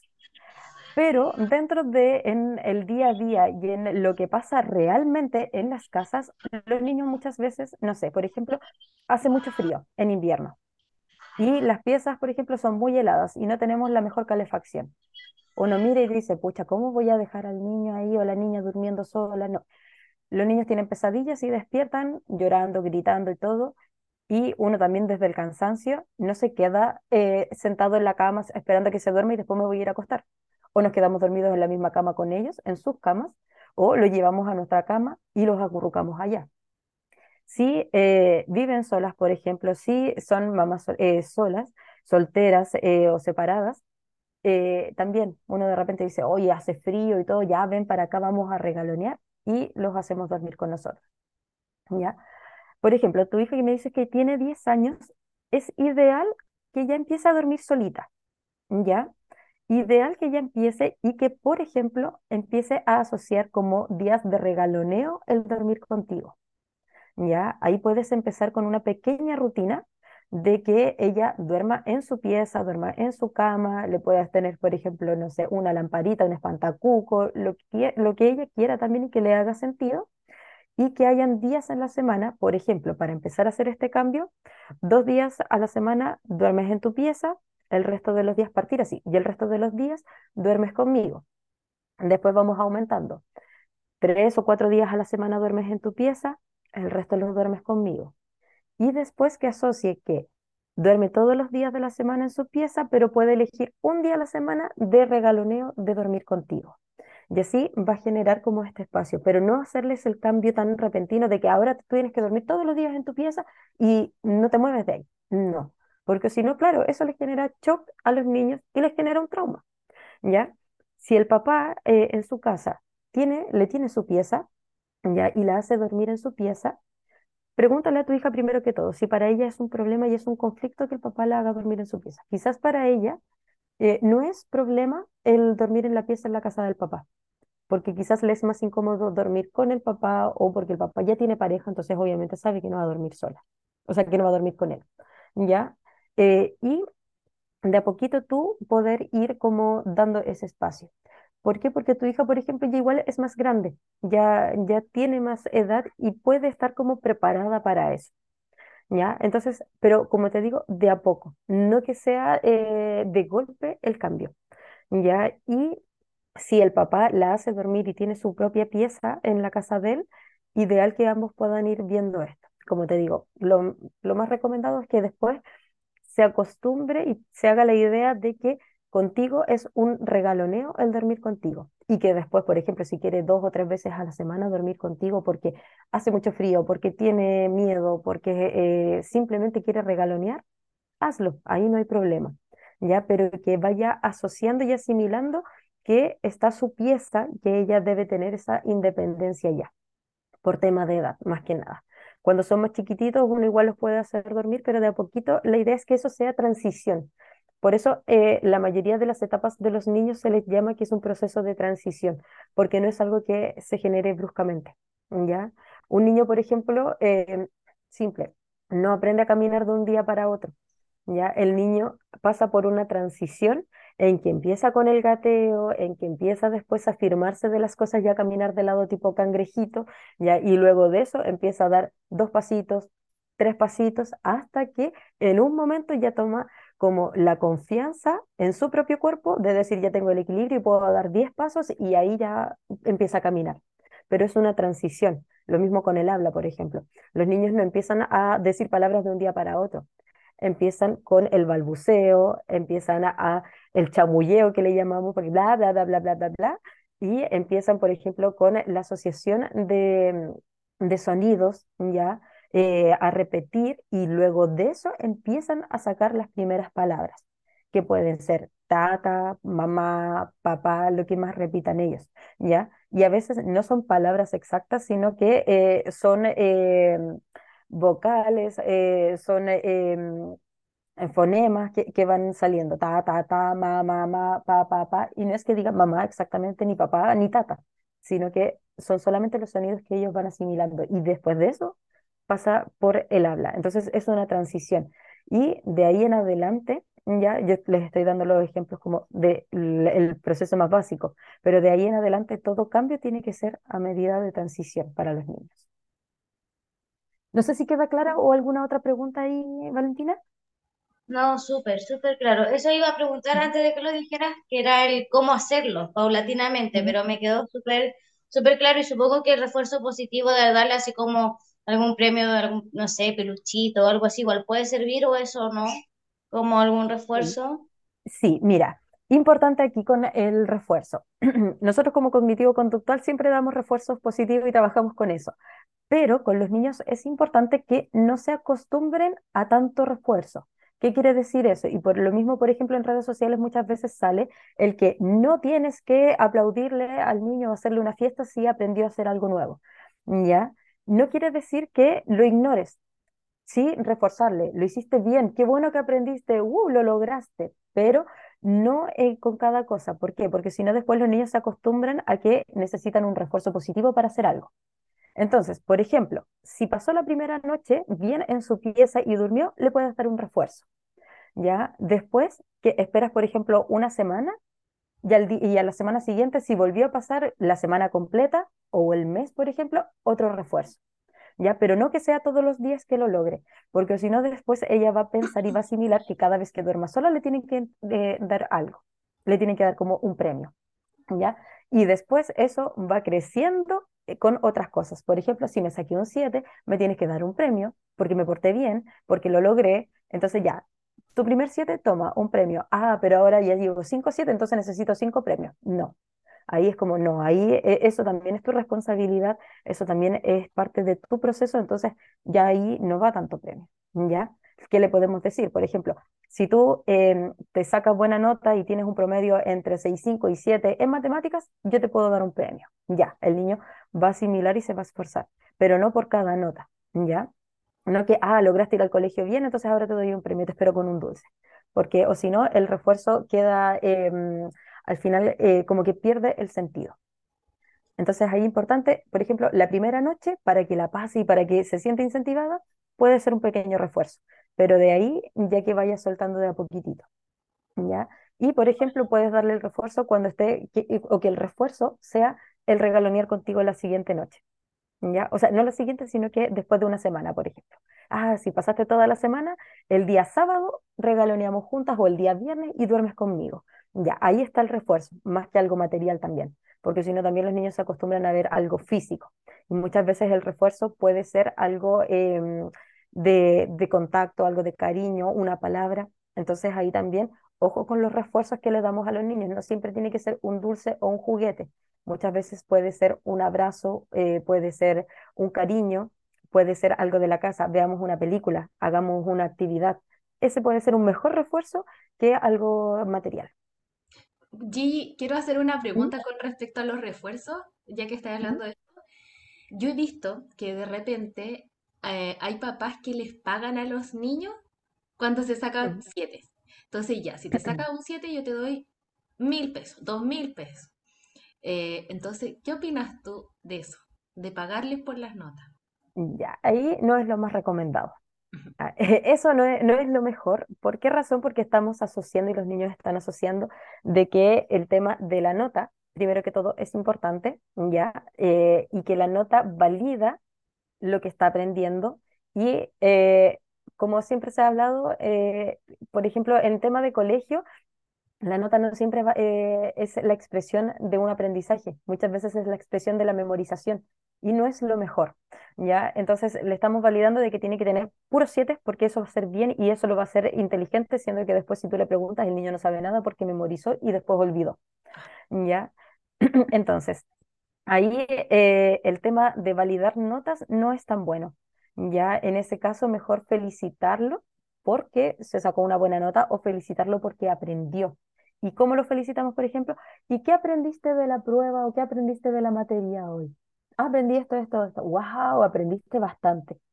Y lo, alogi- lo elogiamos por eso, por el aprendizaje más que por la nota. Es distinto, ¿ya?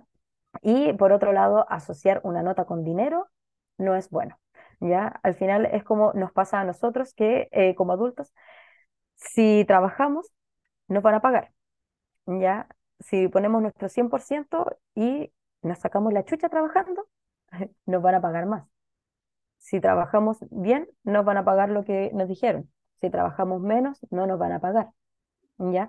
Y empezamos a tratar de eh, esforzarnos más, más, más, más, más y llevarnos más carga para tratar de sacar más dinero, ¿ya? Y no es lo mejor porque no es bueno para la salud y al final sabemos que haciendo esto lo hacemos por obligación. ¿Para qué? Para obtener el dinero, no por gusto. Entonces después los niños van a empezar a asociar de que por obligación tienen que sacarse un 7 para poder obtener el dinero, para tener lo que quieran. ¿Cómo podemos modificar esto? Si ya empezaron, por ejemplo, con esto de entregarles dinero por nota, ¿ya? Una alcancía, un método, una técnica mucho más efectiva. Una alcancía en donde, ya hijo, esta es tu alcancía, tú por cada buena nota entre 6 y 7, yo te voy a poner una monedita. ¿Ya? Sí, no sé, por ejemplo, eh, si llegaste con un 6, te voy a poner 500 pesos. O, todo, o cada vez que me llegues con un 6 o un 7, te pongo 500 pesos. Y esta alcancía podemos eh, romperla a fin de mes, o sea, a fin de año, y ahí vamos a ver cuánto dinero juntaste. Ya ah, trabajamos ahorro y bajamos y disminuimos la asociación de nota con dinero. Es si es que ya lo empezaron. No es lo más recomendado. ¿Por qué razón? porque seguimos asociando nota y dinero. ¿ya? Lo mismo con, por ejemplo, nota y peluches o nota y dulces. ¿ya? ¿Por qué? Porque al final después eh, el niño va a decir, yo estoy estudiando por dulces porque yo quiero mi dulce. ¿ya? No es lo más recomendado porque al final se quita el peso a lo que es la responsabilidad de aprender, ¿ya? Solamente por el enfoque de la nota, ¿ya? Y por otro lado, eh, se asocia la, el refuerzo y recompensa. ¿ya? Sí podemos reforzar, como les decía, con elogios o con algo físico, pero no ser constante con eso, ¿ya? Con, con pocas cosas. Por ejemplo, como les decía y les decía en un principio, nosotros como cognitivo-conductual, sí, igual eh, nos eh, aflora el refuerzo positivo, ¿ya? Porque es nuestro enfoque. Pero como, por ejemplo, yo refuerzo a, a mis usuarios, a mis consultantes, eh, ¿te diste cuenta que lograste hacer esto solo hoy día? ¡Wow! Así que te felicito por eso. Y yo por lo general, por ejemplo, les doy estrellas imaginarias. Entonces les digo en la sesión, hoy día te llevaste cinco estrellas, ¿ya? Y se van con esa idea de que, wow, logré algo. Pero no hay, eh, el refuerzo está en lo que les dije primero, en el darse cuenta del cambio que hicieron. Más que hay que ganarse las cinco estrellas, porque ellos no llegan a la siguiente sesión con me quiero ganar cinco estrellas. No, simplemente es la asociación que hacen, ¿ya? Pero no hay nada físico, no hay nada tangible. Esa es la diferencia. Genial, gracias Gigi. Mira, tenemos la, yo creo que do- dos últimas preguntas de Valentina y ¿Ya? después la Vivi. Ya, súper.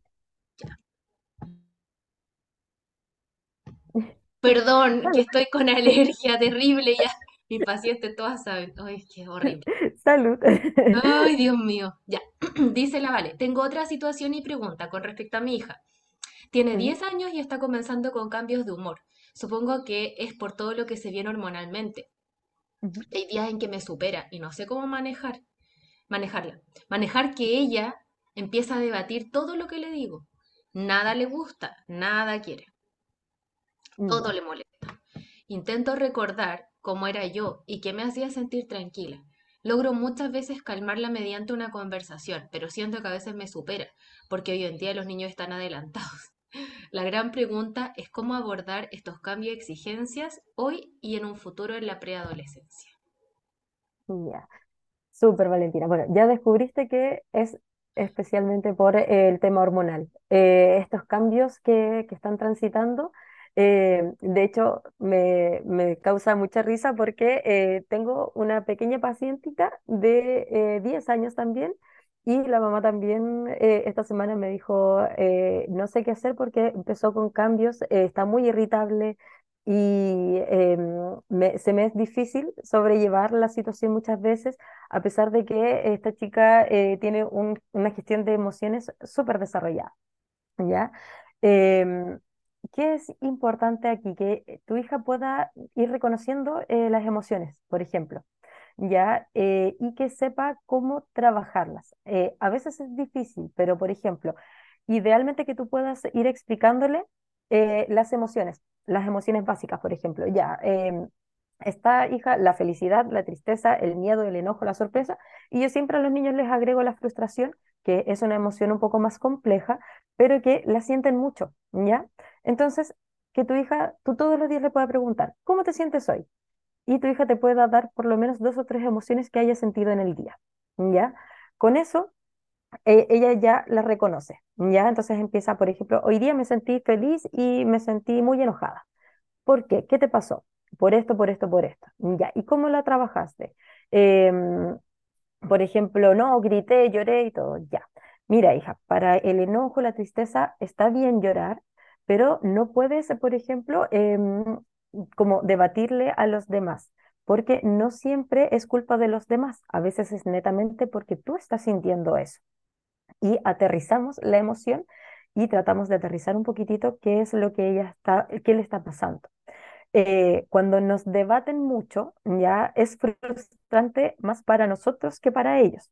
¿Ya? ¿Por qué razón? Porque nosotros estamos dando un mensaje que queremos que sea claro y los niños están tratando de hacer todo lo contrario o lo cuestionan, ya que pasa por lo general en la preadolescencia. Entonces ahí, eh, más que, por ejemplo, eh, decirles, porque sí, porque soy la mamá, es tratar de ir explicándoles. Los niños, eh, más o menos a los seis años, empiezan por el por qué, por qué, y por qué, y por qué, y por qué, y por qué, y por qué. Y eso después se vuelve a repetir en la adolescencia porque tratan de buscar llevarnos la contraria. ¿Ya? ¿Para, para qué? Para ver eh, los límites, hasta dónde pueden llegar ellos con su independencia. ¿Ya? Entonces, ahí lo ideal es nosotros como adultos no perder la calma y tratar de eh, responderle lo más posible.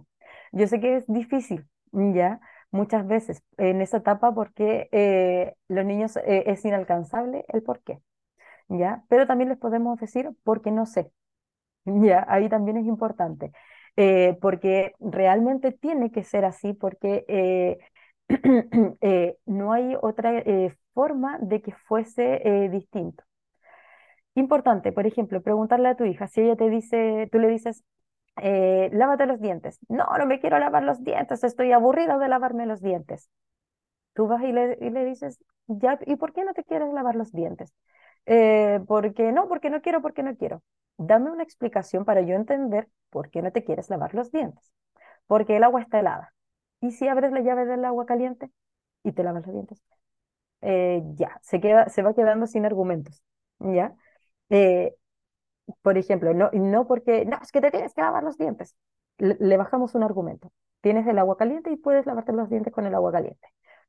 Ya. Em, es que eh, no me gusta la pasta de diente. ¿Y qué no te gusta de la pasta de diente? Es que es muy picante. Y ocupa tu pasta de diente. O, bueno, si se puede, mañana podríamos ir a comprar una que quizás a ti te guste. Ya, le bajamos otro argumento más. ¿Por qué no te quieres lavar los dientes? Em, no, porque eh, estoy aburrida y tengo sueño y estoy cansada. Bueno, tú te lavas los dientes, que te demora dos minutos, y te puedes ir a dormir y te puedes ir a descansar. Vamos aterrizando sus, eh, entre comillas, pataletas, ¿ya? Em, a veces, claro, es por ejemplo, no sé, niños más grandes, ponte la chaqueta porque hace frío. En e- los días que hoy que no sabemos en qué estación del año estamos. Ponte la chaqueta porque hace frío. No, no tengo frío, estoy bien así. Ponte la chaqueta porque hace frío. No, es que estoy bien así. ¿Qué podemos hacer? Nos sentamos con la niña. Hija, mira, es necesario que te pongas la chaqueta. ¿Por qué razón? Porque está helado y te puedes enfermar. Y mañana te vas a sentir mal y no vas a poder salir a jugar. Porque si estás enferma no puedes salir a jugar y te vas a tener que quedar en la casa. Entonces, te vas a sentir mal y vas a estar eh, enferma y además no vas a poder disfrutar. Mm, ya, a veces lo van a hacer de mala gana, otras veces van a buscar un nuevo porqué, ¿ya? Pero la idea es esa, ir aterrizando un poquitito el, los por qué o el, la contraria. Eh, Gigi, una pregunta, por ejemplo, en el caso de los dientes. ¿Qué, qué recomiendas tú? Por ejemplo, sería bueno cuando ella no quiere, no, es que no quiero ninguna pasta, no me da lata lavarme los dientes porque es aburrido, lo que sea. ¿Tú qué dices de mostrarle, por ejemplo, imágenes de dientes picados o gente adulta que se le caen los dientes, como las consecuencias si tú no te lavas los dientes te va a pasar esto? A ver, eso eh, lo hacemos mucho como adultos, pero no es tan, tan, tan recomendado. ¿Por qué razón? Porque estamos haciendo un shock en los niños. ¿Ya? Entonces, eh, después de eso, de esa imagen, claro, pueden reaccionar y hacer lo que les estamos pidiendo, pero van a quedar con ellos con una sensación de, mm, eh, de ansiedad y, de susto. Porque después van, después, por ejemplo, pasa que van a empezar a decir y nos encontramos con niños, es que yo no quiero que se me caigan los dientes, yo no quiero que se me caigan los dientes, ¿ya? Em, el lavado de manos. Voy a irme con otro ejemplo. Para el COVID, en la pandemia, lo primero que le dijimos a todos los niños, te tiene que lavar las manos y usar alcohol gel a cada rato, no pueden tocar nada, ¿por qué? Porque se pueden contagiar. Ya, sí. Hoy en día tenemos a niños que no saben por qué se tienen que lavar las manos cada cinco minutos y piensan que está todo lleno de gérmenes y andan así. Y decimos, pero ¿por qué el niño anda así? No quiere tocar la tierra, no quiere jugar, no quiere tocar los muebles. Claro, los asustamos. ¿Y qué pasó? Que, por ejemplo, en algún momento les dijimos, si tú no te lavas las manos y no usas alcohol gel, te vas a morir porque porque el COVID es muy fuerte. Y mira, esa, mira la vecina que tuvo esto y está enferma, está en cama. Mira al vecino de allá, el, el vecino de allá falleció por COVID y bla, bla, bla. Entonces después los niños que asocian, no puedo tocar nada porque si toco me voy a morir. Y lo vemos así. Entonces, al final, ¿qué les hacemos? Les hacemos como un, eh, entre comillas, terapia de shock. Entonces, logramos la acción, pero la consecuencia después es más grave, ¿ya? En ese caso, quizás mejor tratar de llegar a un acuerdo. Ya, ok, no te vas a lavar los dientes hoy día. ¿Te parece si yo mañana te compro una pasta de diente nueva, distinta, y tú desde mañana te lavas bien los dientes? Ya, vamos, ya, pero es un trato, ¿ya? Si no, vamos a tener que buscar eh, una consecuencia para esto, ¿ya? Por ejemplo, si tú no te lavas los dientes, entonces no vas a poder jugar Play mañana, ¿ya? Le adelantamos un posible castigo. Entonces, la niña o el niño, si quiere jugar Play, va a tener que lavarse los dientes. Le, dejamos pasar como esa situación, pero le anteponemos que al día siguiente tiene que hacerlo porque si no va a tener otra consecuencia. ¿Ya? A estar mostrándole, por ejemplo, estas imágenes y generarle el shock, porque si no, después eso genera pesadillas. En internet nos encontramos con todo tipo de imágenes, entonces, además, si no mostramos la indicada, es como horrible. Cosa que hicieron con nosotros los adultos, con el tema de los cigarros. Ya, hace un par de años atrás, cuando salía, se me olvidó el nombre del caballero, pero que salía ahí eh, él con el hoyito aquí, toda la cuestión, la- las respiraciones. Shock. Ah, la gente no quiere dejar de fumar, entonces mostremos esta imagen. ¿Qué hacíamos nosotros? ¿Y qué hace también después un niño con eh, mayor desarrollo? Le tapábamos las la, caja- eh, la imagen y fumaban igual. Entonces, en vez de buscar la mejor forma para decir, ¿sabes qué? Vamos a disminuir la venta de cigarrillos, vamos a buscar cambiar eh, el, el- co- los contenidos para que no sea tan dañino para esto, para esto otro, mostramos un, un- algo de shock. Y nosotros como adultos, ¿qué hacíamos? Ya, unos dejaron de fumar porque veían la imagen y no, no, no, no, entonces no compremos. Y otros, por ejemplo, llegaban y tapaban la imagen. Ya, yo me topaba con un montón de cajetillas de muchas personas con la imagen tapada. Y ¿pero por qué la tapaste? No, porque no me gusta verla, pero sigo fumando igual. Y no, tuvo- no tuvimos ningún resultado pertinente. ¿Qué mejor hacer? Enseñarle a la gente cómo, por ejemplo, se puede dejar de fumar. ¿Ya? ¿Qué sacaron ahora? Los, eh, el tabaco, ¿ya? Y los, em, se me olvidó este nombre, el, mm, los, los aparatitos. Vapor. Los vapor. Entonces ya, disminuimos la nicotina, ya disminuimos los, conten- los contenidos tóxicos con tabaco, con los vapor, y la gente disminuyó la cantidad de cigarrillo que podía fumar. Distinto, ¿ya? Entonces con los niños es lo mismo. Eh, pero a sus edades. Sí, Eso, no sé si hay alguna otra pregunta o si con Gracias. respecto a lo mismo. La Carola dice, eh, pero ¿qué pasa cuando uno les pregunta a los niños y todas las respuestas son, no sé, nada, no te dan un argumento? y no dan un argumento. Eh, a ver, eso es preadolescencia en su total magnitud y magnificencia, digámoslo así. Eh, ¿qué hacer en esos casos? Por ejemplo, eh, primero que todo, explicarle a los niños, si tú no me dices lo que te pasa, realmente no, no te puedo ayudar. Muchas veces los niños dicen no sé porque en realidad no saben qué les pasa. Y voy a ser nuevamente bien chilena, no saben qué cresta les pasa a ellos dentro porque no saben qué están sintiendo. ¿Ya? Entonces, ahí importante tratar de buscar la forma de ayudarlo. ¿Qué es lo que quieres? ¿Qué es lo que estás pensando? No sé, no sé nada. A ver, ¿me dejas ayudarte? Tratemos de buscar y aterrizar la información. ¿Ya? Em, tengo un pequeño, ya aquí les voy a dar un poquito em, de contarles un poquitito del, trabajo.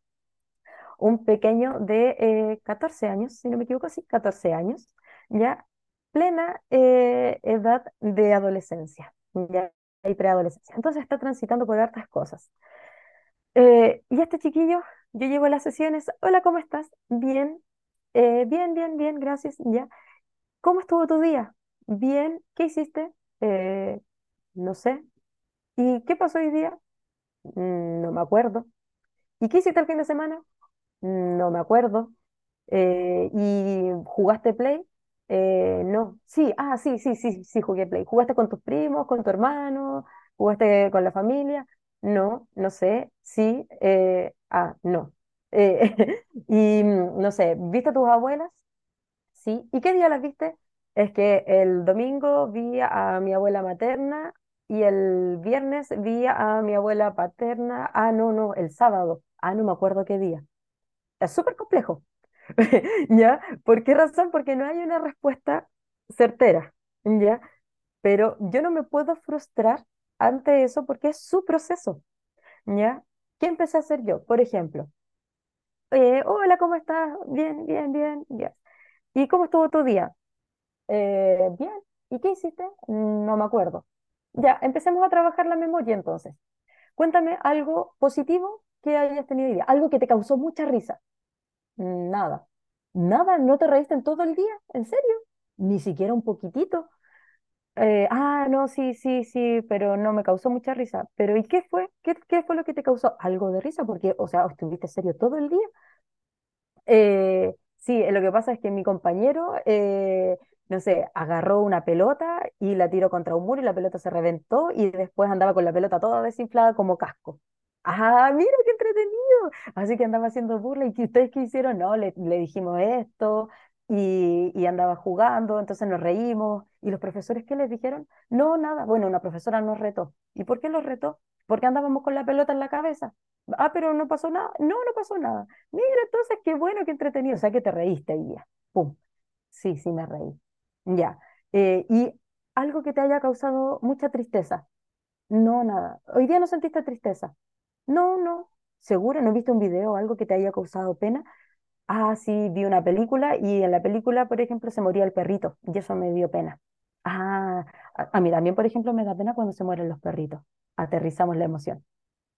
Y, em, ¿qué más? Por ejemplo, algo que te haya enojado, que te haya molestado. No, no sentí enojo. No, nada. No te molestó nada. Mira, qué bueno. O sea, hoy día fue un día bastante parejito porque te reíste bastante, sentiste pena, pero por una película fue algo simple y no te enojaste.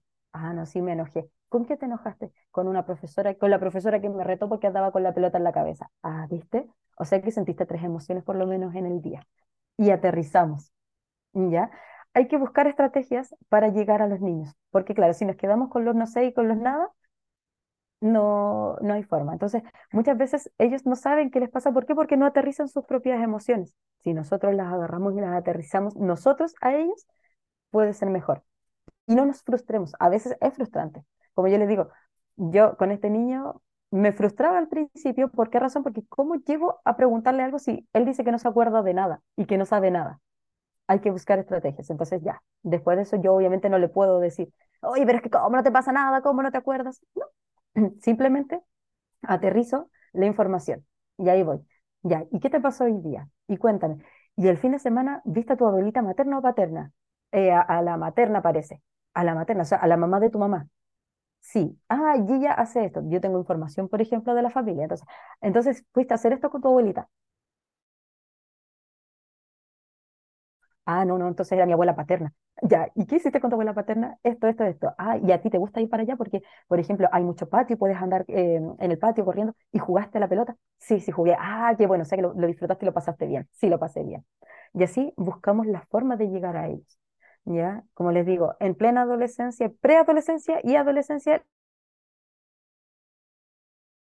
los niños les cuesta mucho comunicarse y si no hemos trabajado la gestión de emociones desde la infancia, es mucho más complejo llegar a, esa, eh, a esa información más, más adelante. Espectacular. Muchas gracias y excelente. Súper clarita. La Vivi, ya, esta sería la última y después Ya, te voy a hacer yo una pregunta ahí al final y ahí yo creo que ya cerramos. Dice, la Vivi, Ya. tengo una hija de 8 años y ella es muy desafiante conmigo, es muy contesta- es contestadora y grita. Cuando no se hace lo que ella quiere, llora y se encierra en su pieza. Me es muy difícil controlarla y tiene mucha ansiedad. Siempre quiere estar comiendo y ya sufre obesidad. Tiene 8 años. Ya. ¿Qué eh, puede pasar aquí? Hubo algo en su proceso, en cualquier tipo de edad, que eh, pudo haber generado esta ansiedad y que ella lo empezó a asimilar con la comida, ¿ya? Eh, ¿qué puede haber pasado? Por ejemplo, la familia, el entorno, para evitar que llorara, para evitar que sintiera pena, le empezó a dar dulces. Entonces ya después inconscientemente asimiló de que necesita comer para suplir sus emociones, ¿ya? Entonces ahí es importante, por ejemplo, tratar de aterrizar sus emociones, qué está pasando y de que no las tenga que asociar eh, principalmente con comida, ¿ya? O ideal de que pueda empezar a asociarlas con comidas saludables, ¿ya? Por ejemplo, eh, no sé, a veces al niño no les gusta el brócoli, ¿ya? Pero si uno les hace tortillitas o hamburguesitas de brócoli y les gusta, tú les dices ya, cada vez que, por ejemplo, tú eh, estés eh, con algún tipo de emoción o me la digas, yo te voy a hacer estas tortillitas de brócoli, ¿ya?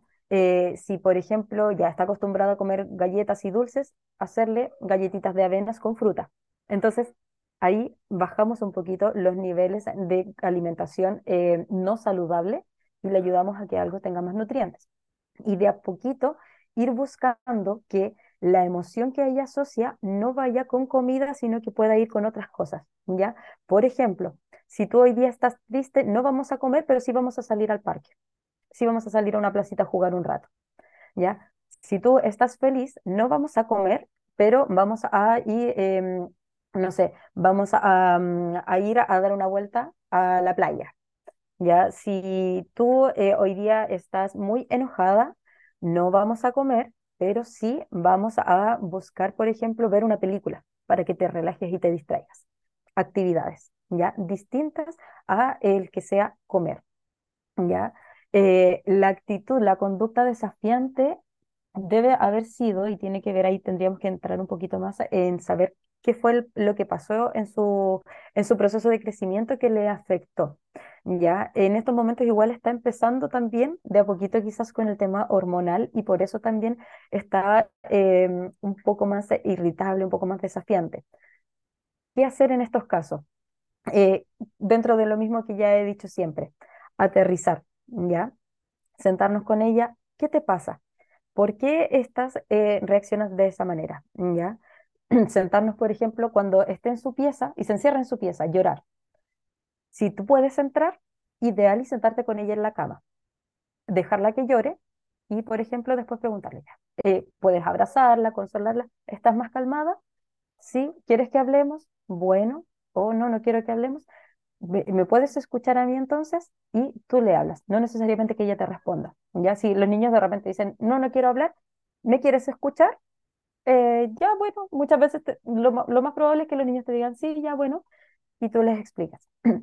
Está bien que sientas estas emociones. Ahora, no es bueno que reacciones de esta manera porque no es bueno para ti ni bueno para mí. ¿Ya? Pero tenemos que buscar la mejor manera para que tú liberes esto que estás sintiendo. Y quisiera primero que todo, para poder ayudarte, saber qué te pasa realmente. ¿Qué es lo que estás sintiendo en estos momentos? No lo sé. Bueno, pero ¿por qué te pasa? Es que tú me dijiste que yo no podía eh, comerme el dulce. Sí, yo te dije que no podías comerte el dulce porque ya te has comido cinco dulces más unas galletas y eso te hace mal. ¿Ya?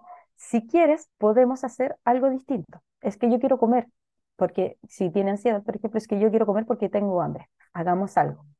Hagamos unas galletitas de avena, por ejemplo, con esta fruta que a ti te gusta tanto, y eso vamos a comer. Pero es que yo quiero comer ahora. Ya. Entonces, mientras hacemos las galletitas, te comes esta fruta o te comes esta verdura. ¿Ya? Entonces cambiamos un poquito las direcciones de las cosas, eh, el foco, ¿ya? Y ahí vamos bajando. Eh, ¿qué te pasó? Es que tú me retaste o tú me habías dicho que ibas, eh, íbamos a ir a la plaza y ahora no me has llevado. Sí, hija, pasa que en estos momentos estoy muy ocupada con trabajo y yo sé que te prometí que te iba a llevar a, a la plaza, te iba a llevar al parque. Entonces, dame 10 minutos y le pones el reloj en 10 minutos y 10 minutos vamos a ir al parque. Déjame terminar lo que estoy haciendo y vamos. Ya, ok. Si no se puede ir, ideal, no pasarse de los 10 minutos y poder llevarla para que baje esa ansiedad.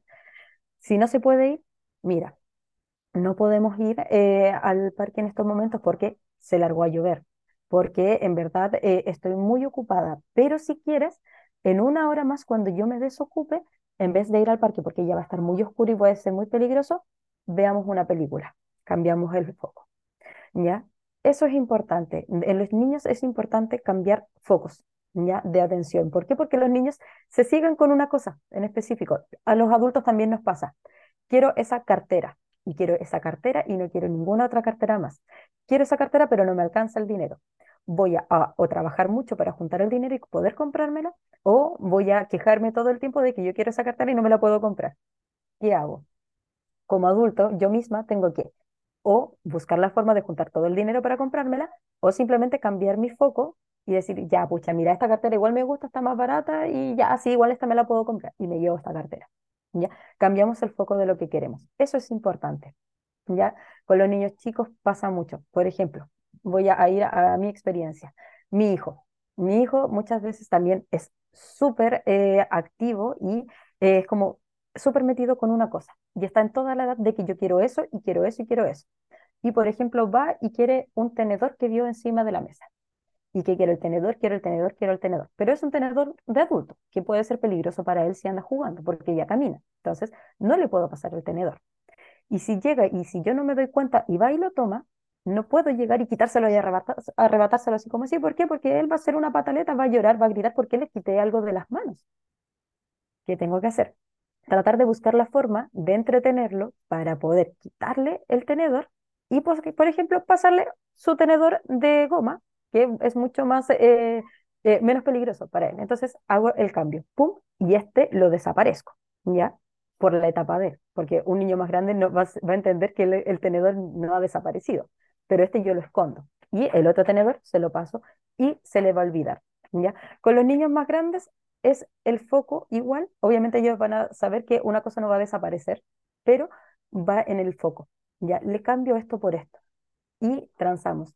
Pero como siempre les digo, tratar de cumplir con lo que uno le promete a los niños. Por eso es importante prometer cosas que uno pueda cumplir, no cosas que uno no va a poder cumplir. Ay, hijo, ya, mira, entonces, eh, si tú te sacas un 7 y pasas de curso, yo te voy a llevar al concierto eh, de mm, la Karol G.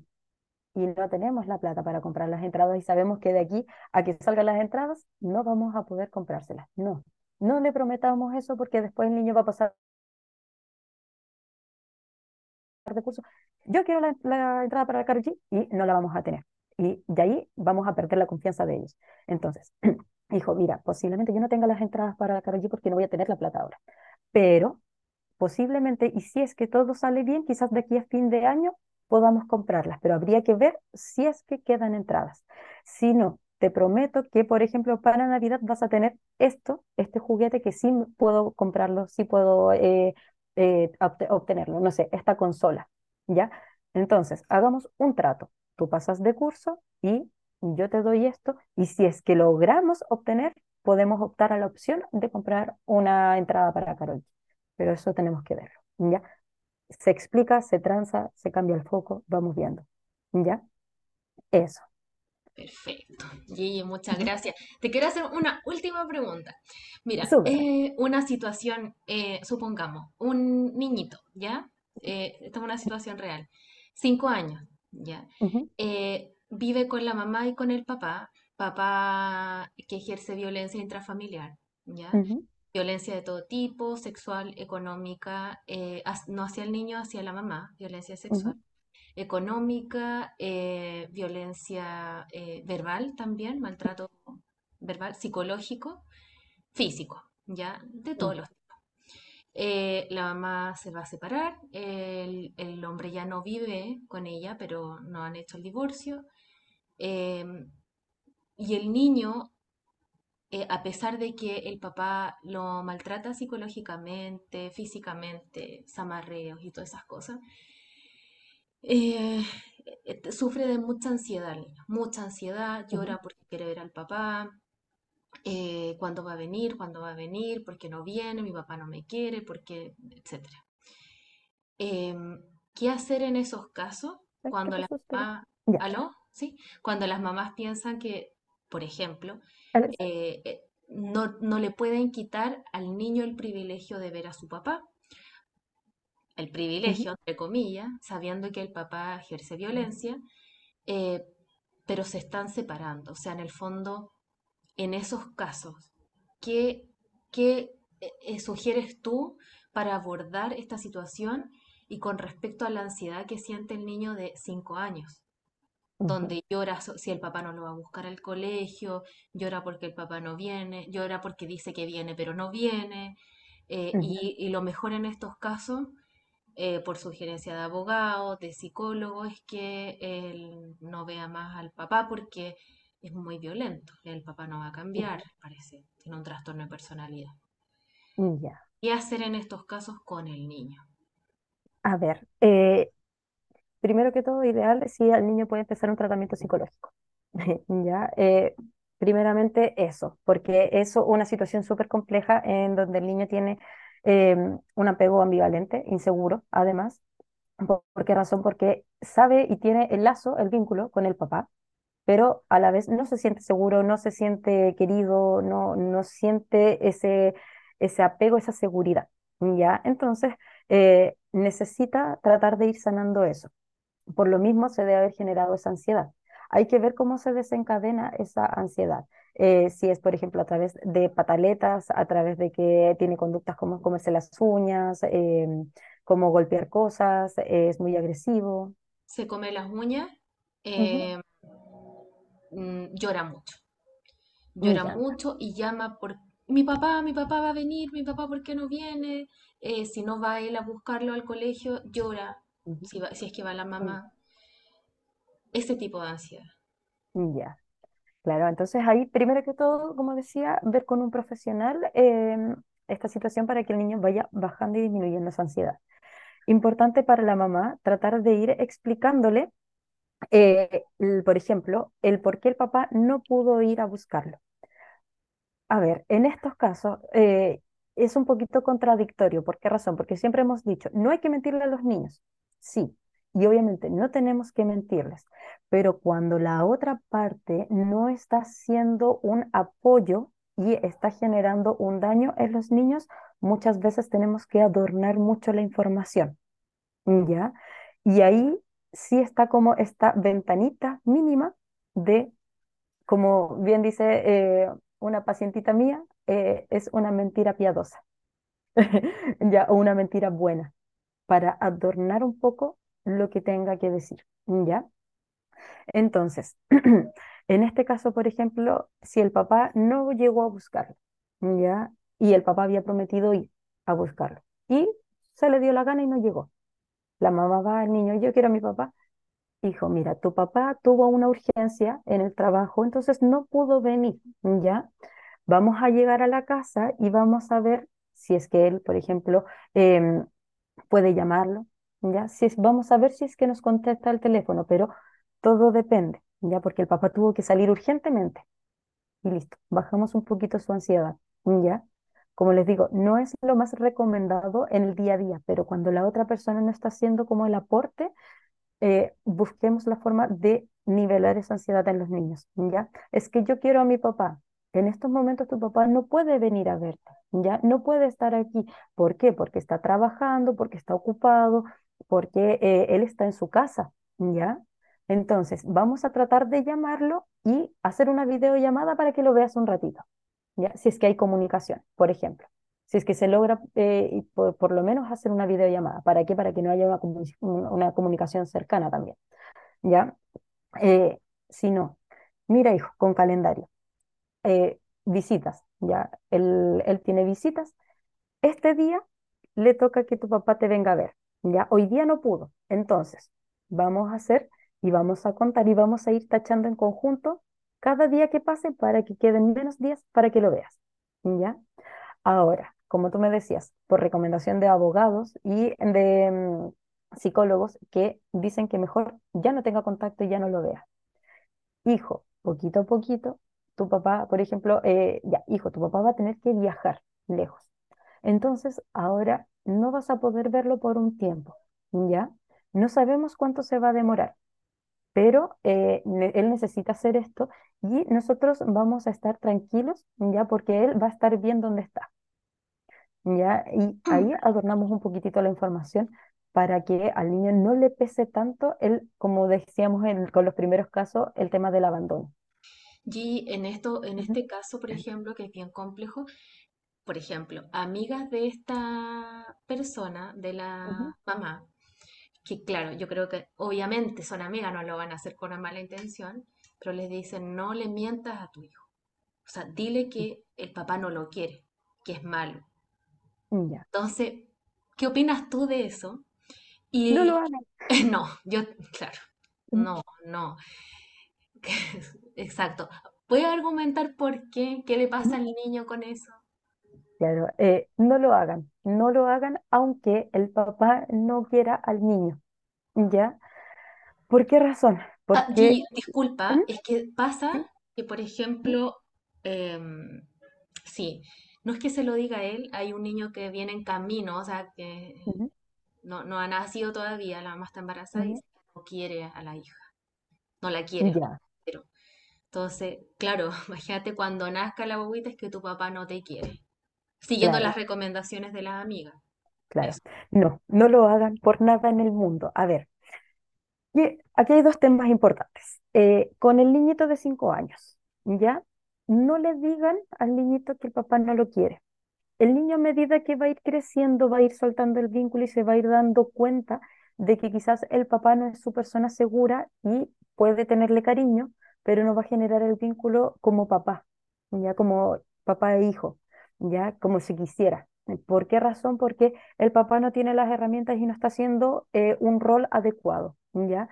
Si nosotros vamos y le decimos a niña es que tu papá no te quiere, al final le destruimos un mundo, ¿ya?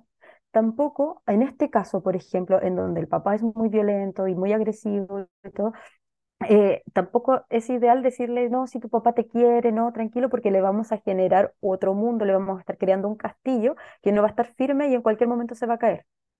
¿Ya? Ideal es como casi mantener en parejo lo que es el querer y lo que es el cariño entre papá e hijo. Que, que no se, no se diga, no se verbalice, sino que el niño lo vaya sintiendo solamente, ¿ya? En, en la relación. Entonces, en ese caso, por ejemplo, decirle, eh, o sea, si el niño pregunta, ¿y mi papá me quiere? Claro que tu papá te quiere, es tu papá. Hasta ahí. No, digamos más información. Es que yo pienso que no me quiere. ¿Por qué piensas que no te quiere? Preguntémosle primero al niño, ¿por qué piensa eso? Porque no viene a verme, porque me trata mal, porque me grita. Ya, lo que pasa es que quizás tu papá no tiene todas las herramientas o quizás tu papá está muy enojado, pero mm, dentro de qué hace para así quererte. Ah, me compra juguetes, me viene, me saca a pasear, ¿viste? Igual te quiere. Listo. Así, preciso, conciso, ¿ya? Pero no le digamos tu papá no te quiere y que idealmente evitar que alguien externo venga a decirles que tu papá no te quiere. Idealmente evitar eso, ¿ya? Porque si no, el que sale dañado aquí es el niño y no los adultos. Y eso es lo más importante. Como les decía en un principio, cuando uno está conversando, tomándose un cafecito, conversando con alguien, no, es que el papá aquí no viene, no pasa la plata y la cuestión, y los niños están jugando en el piso. Horrible, horrible. ¿Por qué? Porque le estamos haciendo un daño al niño más que nosotros conversando y generando la emoción que estemos sintiendo. ¿Ya? y con respecto a esa guaguita que viene, si el papá dice que ya no, lo, no la quiere, ya que él no quiere y todo, simple, el papá no se hace cargo. Va a ser difícil, sí, yo lo digo así como simple, pero eh, el proceso es difícil. Pero el papá no se hace cargo y no se genera un vínculo con el papá. Y esa guaguita a medida que vaya creciendo no va a necesitar a su papá y va a ser mucho más fácil que avance sin el vínculo de su papá a que esté presente y que después se vaya y que después le diga que no lo quiere. Exacto. Lo, y, y como para ir cerrando, eh, lo que también he escuchado de mamás es que mm, me siento mal de negarle a mi hijo la posibilidad de estar con su papá y que yo le voy a provocar un trauma porque, creencia, los niños tienen que crecer con el papá y la mamá. Pero, ¿qué piensas tú de que cuando hay violencia hacia los niños y hacia la mamá, violencia intrafamiliar, em, se, se, le separe al, al padre violento de los niños? porque el niño ve la violencia del papá con la mamá, los gritos y, todo lo que te puedas imaginar, em, o insultos, y también que ejerza la violencia hacia los niños. ¿Qué piensas tú de eso? ¿Será mejor que crezcan sin el papá violento y que la mamá finalmente pueda cambiar sus creencias de que tiene que crecer para que no se traume con el papá y la mamá? será más sano que crezca sin el papá violento o con los dos. Eso como para aclararlo porque es algo que me preguntan mucho y cuesta que lo vean de la forma más sana. Claro. Eh, ahí, eh, bueno, mucha gente tiene esa creencia, yo creo que socialmente tenemos esa creencia de la familia feliz, la familia perfecta, la familia ideal. Ya, eh, si el papá está presente y quiere estar presente, genial. Si el papá genera un daño y, por ejemplo, en este caso genera violencia, ideal tomar la distancia necesaria. ¿ya? Ideal ahí tomar la distancia necesaria porque al final, ¿qué va a pasar? Vamos a generar y vamos a criar niños con distintos traumas por las violencias y además niños que repliquen la violencia. Entonces después nos encontramos con, eh, no sé, Matías, que en el colegio le pega a sus compañeras y llega y los, los profesores dicen, no sé por qué Matías es así. Llaman a la mamá, ¿qué está pasando? Que Matías le pega a todas sus compañeras, les tira el pelo, les tira los juguetes, les tira las cosas, las trata mal, les dice mal, les empuja, etc. No sabemos cómo controlarlo. Matías ve violencia en la casa y la replica en el colegio. ¿Ya? Entonces después va creciendo esto. ¿Qué puede ir pasando a medida que va creciendo? adultos violentos y se replica, ¿ya? Entonces es importante ahí distanciar, ¿ya? Si lo hacen de manera legal y se busca, y ojalá profesional y con ayuda profesional siempre, desde un abogado y un psicólogo, evaluar si es que el niño está o la niña está apto y es necesario que tenga el contacto con el papá. ¿Ya? Una como mamá piensa siempre en que va a coartar a los hijos del lazo con el papá. Pero el papá también tiene la responsabilidad de generar el lazo y el vínculo con sus hijos. Nosotros no somos las responsables. Entonces, si yo como mamá digo, me separo del papá, el papá, si él quiere el lazo con su hijo, va a estar presente y se las va a rebuscar de cualquier manera para estar presente. Esa es la responsabilidad y la coparentalidad, cosas compartidas, porque la coparentalidad no tiene que ver solamente con la relación de pareja criando, sino que también por separado. Entonces, si uno se separa y el papá quiere estar presente, vamos a tener un excelente papá que va a estar presente y va a estar ahí. Como dato, a mí también me ha pasado, tengo una persona que también me comentaba lo mismo, me decía, tengo miedo porque yo quiero que mi hija no sufra, papás separados. El papá hasta hace un tiempo era un excelente papá, presente, compartía, estaba ahí en todas. Comenzó una relación de pareja y empezó a alejarse. Empezó, la pareja no lo deja que vea a la niña, la pareja no lo deja que salga con la niña o eh, que vea, que tenga contacto con la mamá de la niña. Entonces, al final, dentro de eso se genera que no hay comunicación y la niña queda en el medio y no sabe qué hacer. La mamá me decía, yo no sé qué hacer porque yo no quiero que mi hija sufra, porque no quiero que piense que yo la estoy coartando del papá. A ver, aquí hay una cosa. Tú estás con toda la disponibilidad. Si el papá tomó esta elección, no es culpa ni tuya ni de tu niña. El papá aquí es el que está perdiendo en el proceso, porque él se está alejando de su hija. Y su hija, a medida que va a ir creciendo, va a darse cuenta de esto y va a tomar más distancia del papá. Y ahí es donde él se va a arrepentir. Pero no quiere decir que ella esté haciendo esto y sea la culpable.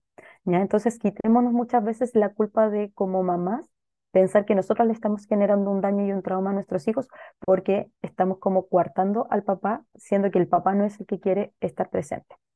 Ahí hay que hacer siempre la diferencia.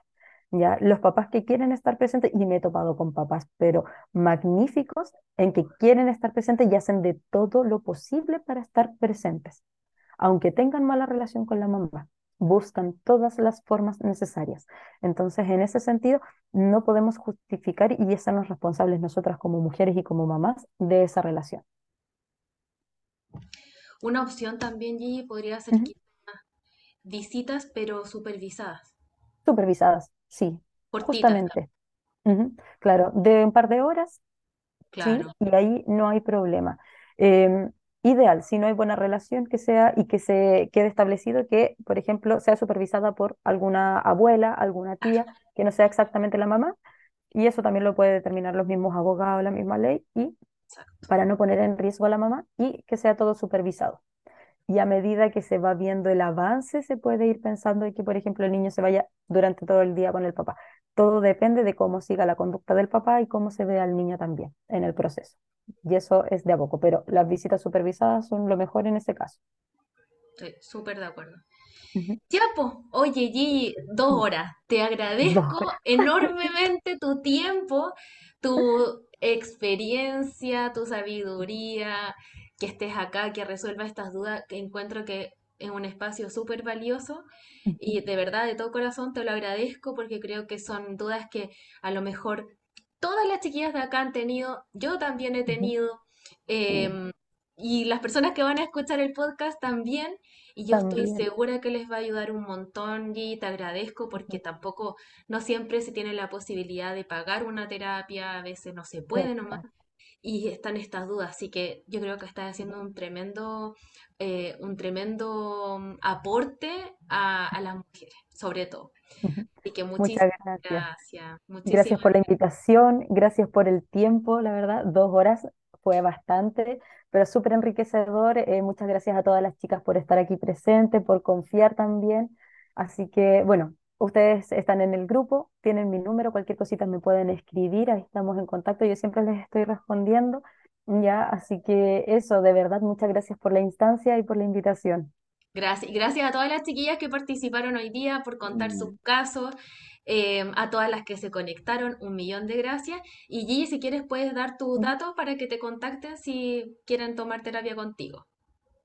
Sí, bueno, importante, por este mes estoy copada, ya, ya tengo los cupos, pero me pueden preguntar ya para diciembre, para enero, ahí posiblemente se vayan abriendo cupos, así que, pero me pueden escribir igual y yo las dejo en mi lista, así que las anoto, Ah, ya. Eh, por WhatsApp, mi número más 569 4255 8296 y por Instagram, Geraldine eh, B-psicóloga. Mm, corta. Ya, B corta, B corta, Geraldine B de Villalobos, guion bajo psicóloga. Ya, así que ahí me pueden contactar también. Ahí a veces estoy subiendo información, subo eh, reels, memes también en las historias para que se rían un rato y eh, podemos estar en contacto. Así que eso, chicas, espero que estén muy bien, que les haya servido mucho esta instancia y eh, bueno, siempre esperando cualquier tipo de instancia de podcast, de, de conversatorios y ahí vamos a estar en contacto con D'Angeli y avisándoles cualquier cosita.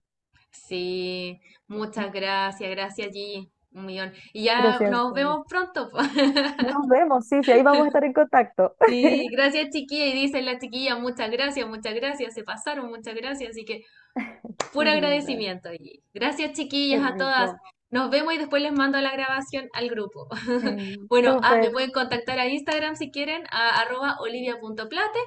Y ya estamos de nuevo con otro podcast en, en la próxima semana. Así que eso, gracias a todas. ¡Mua! Muchos besitos. Perfecto. Chao, chao. Chao.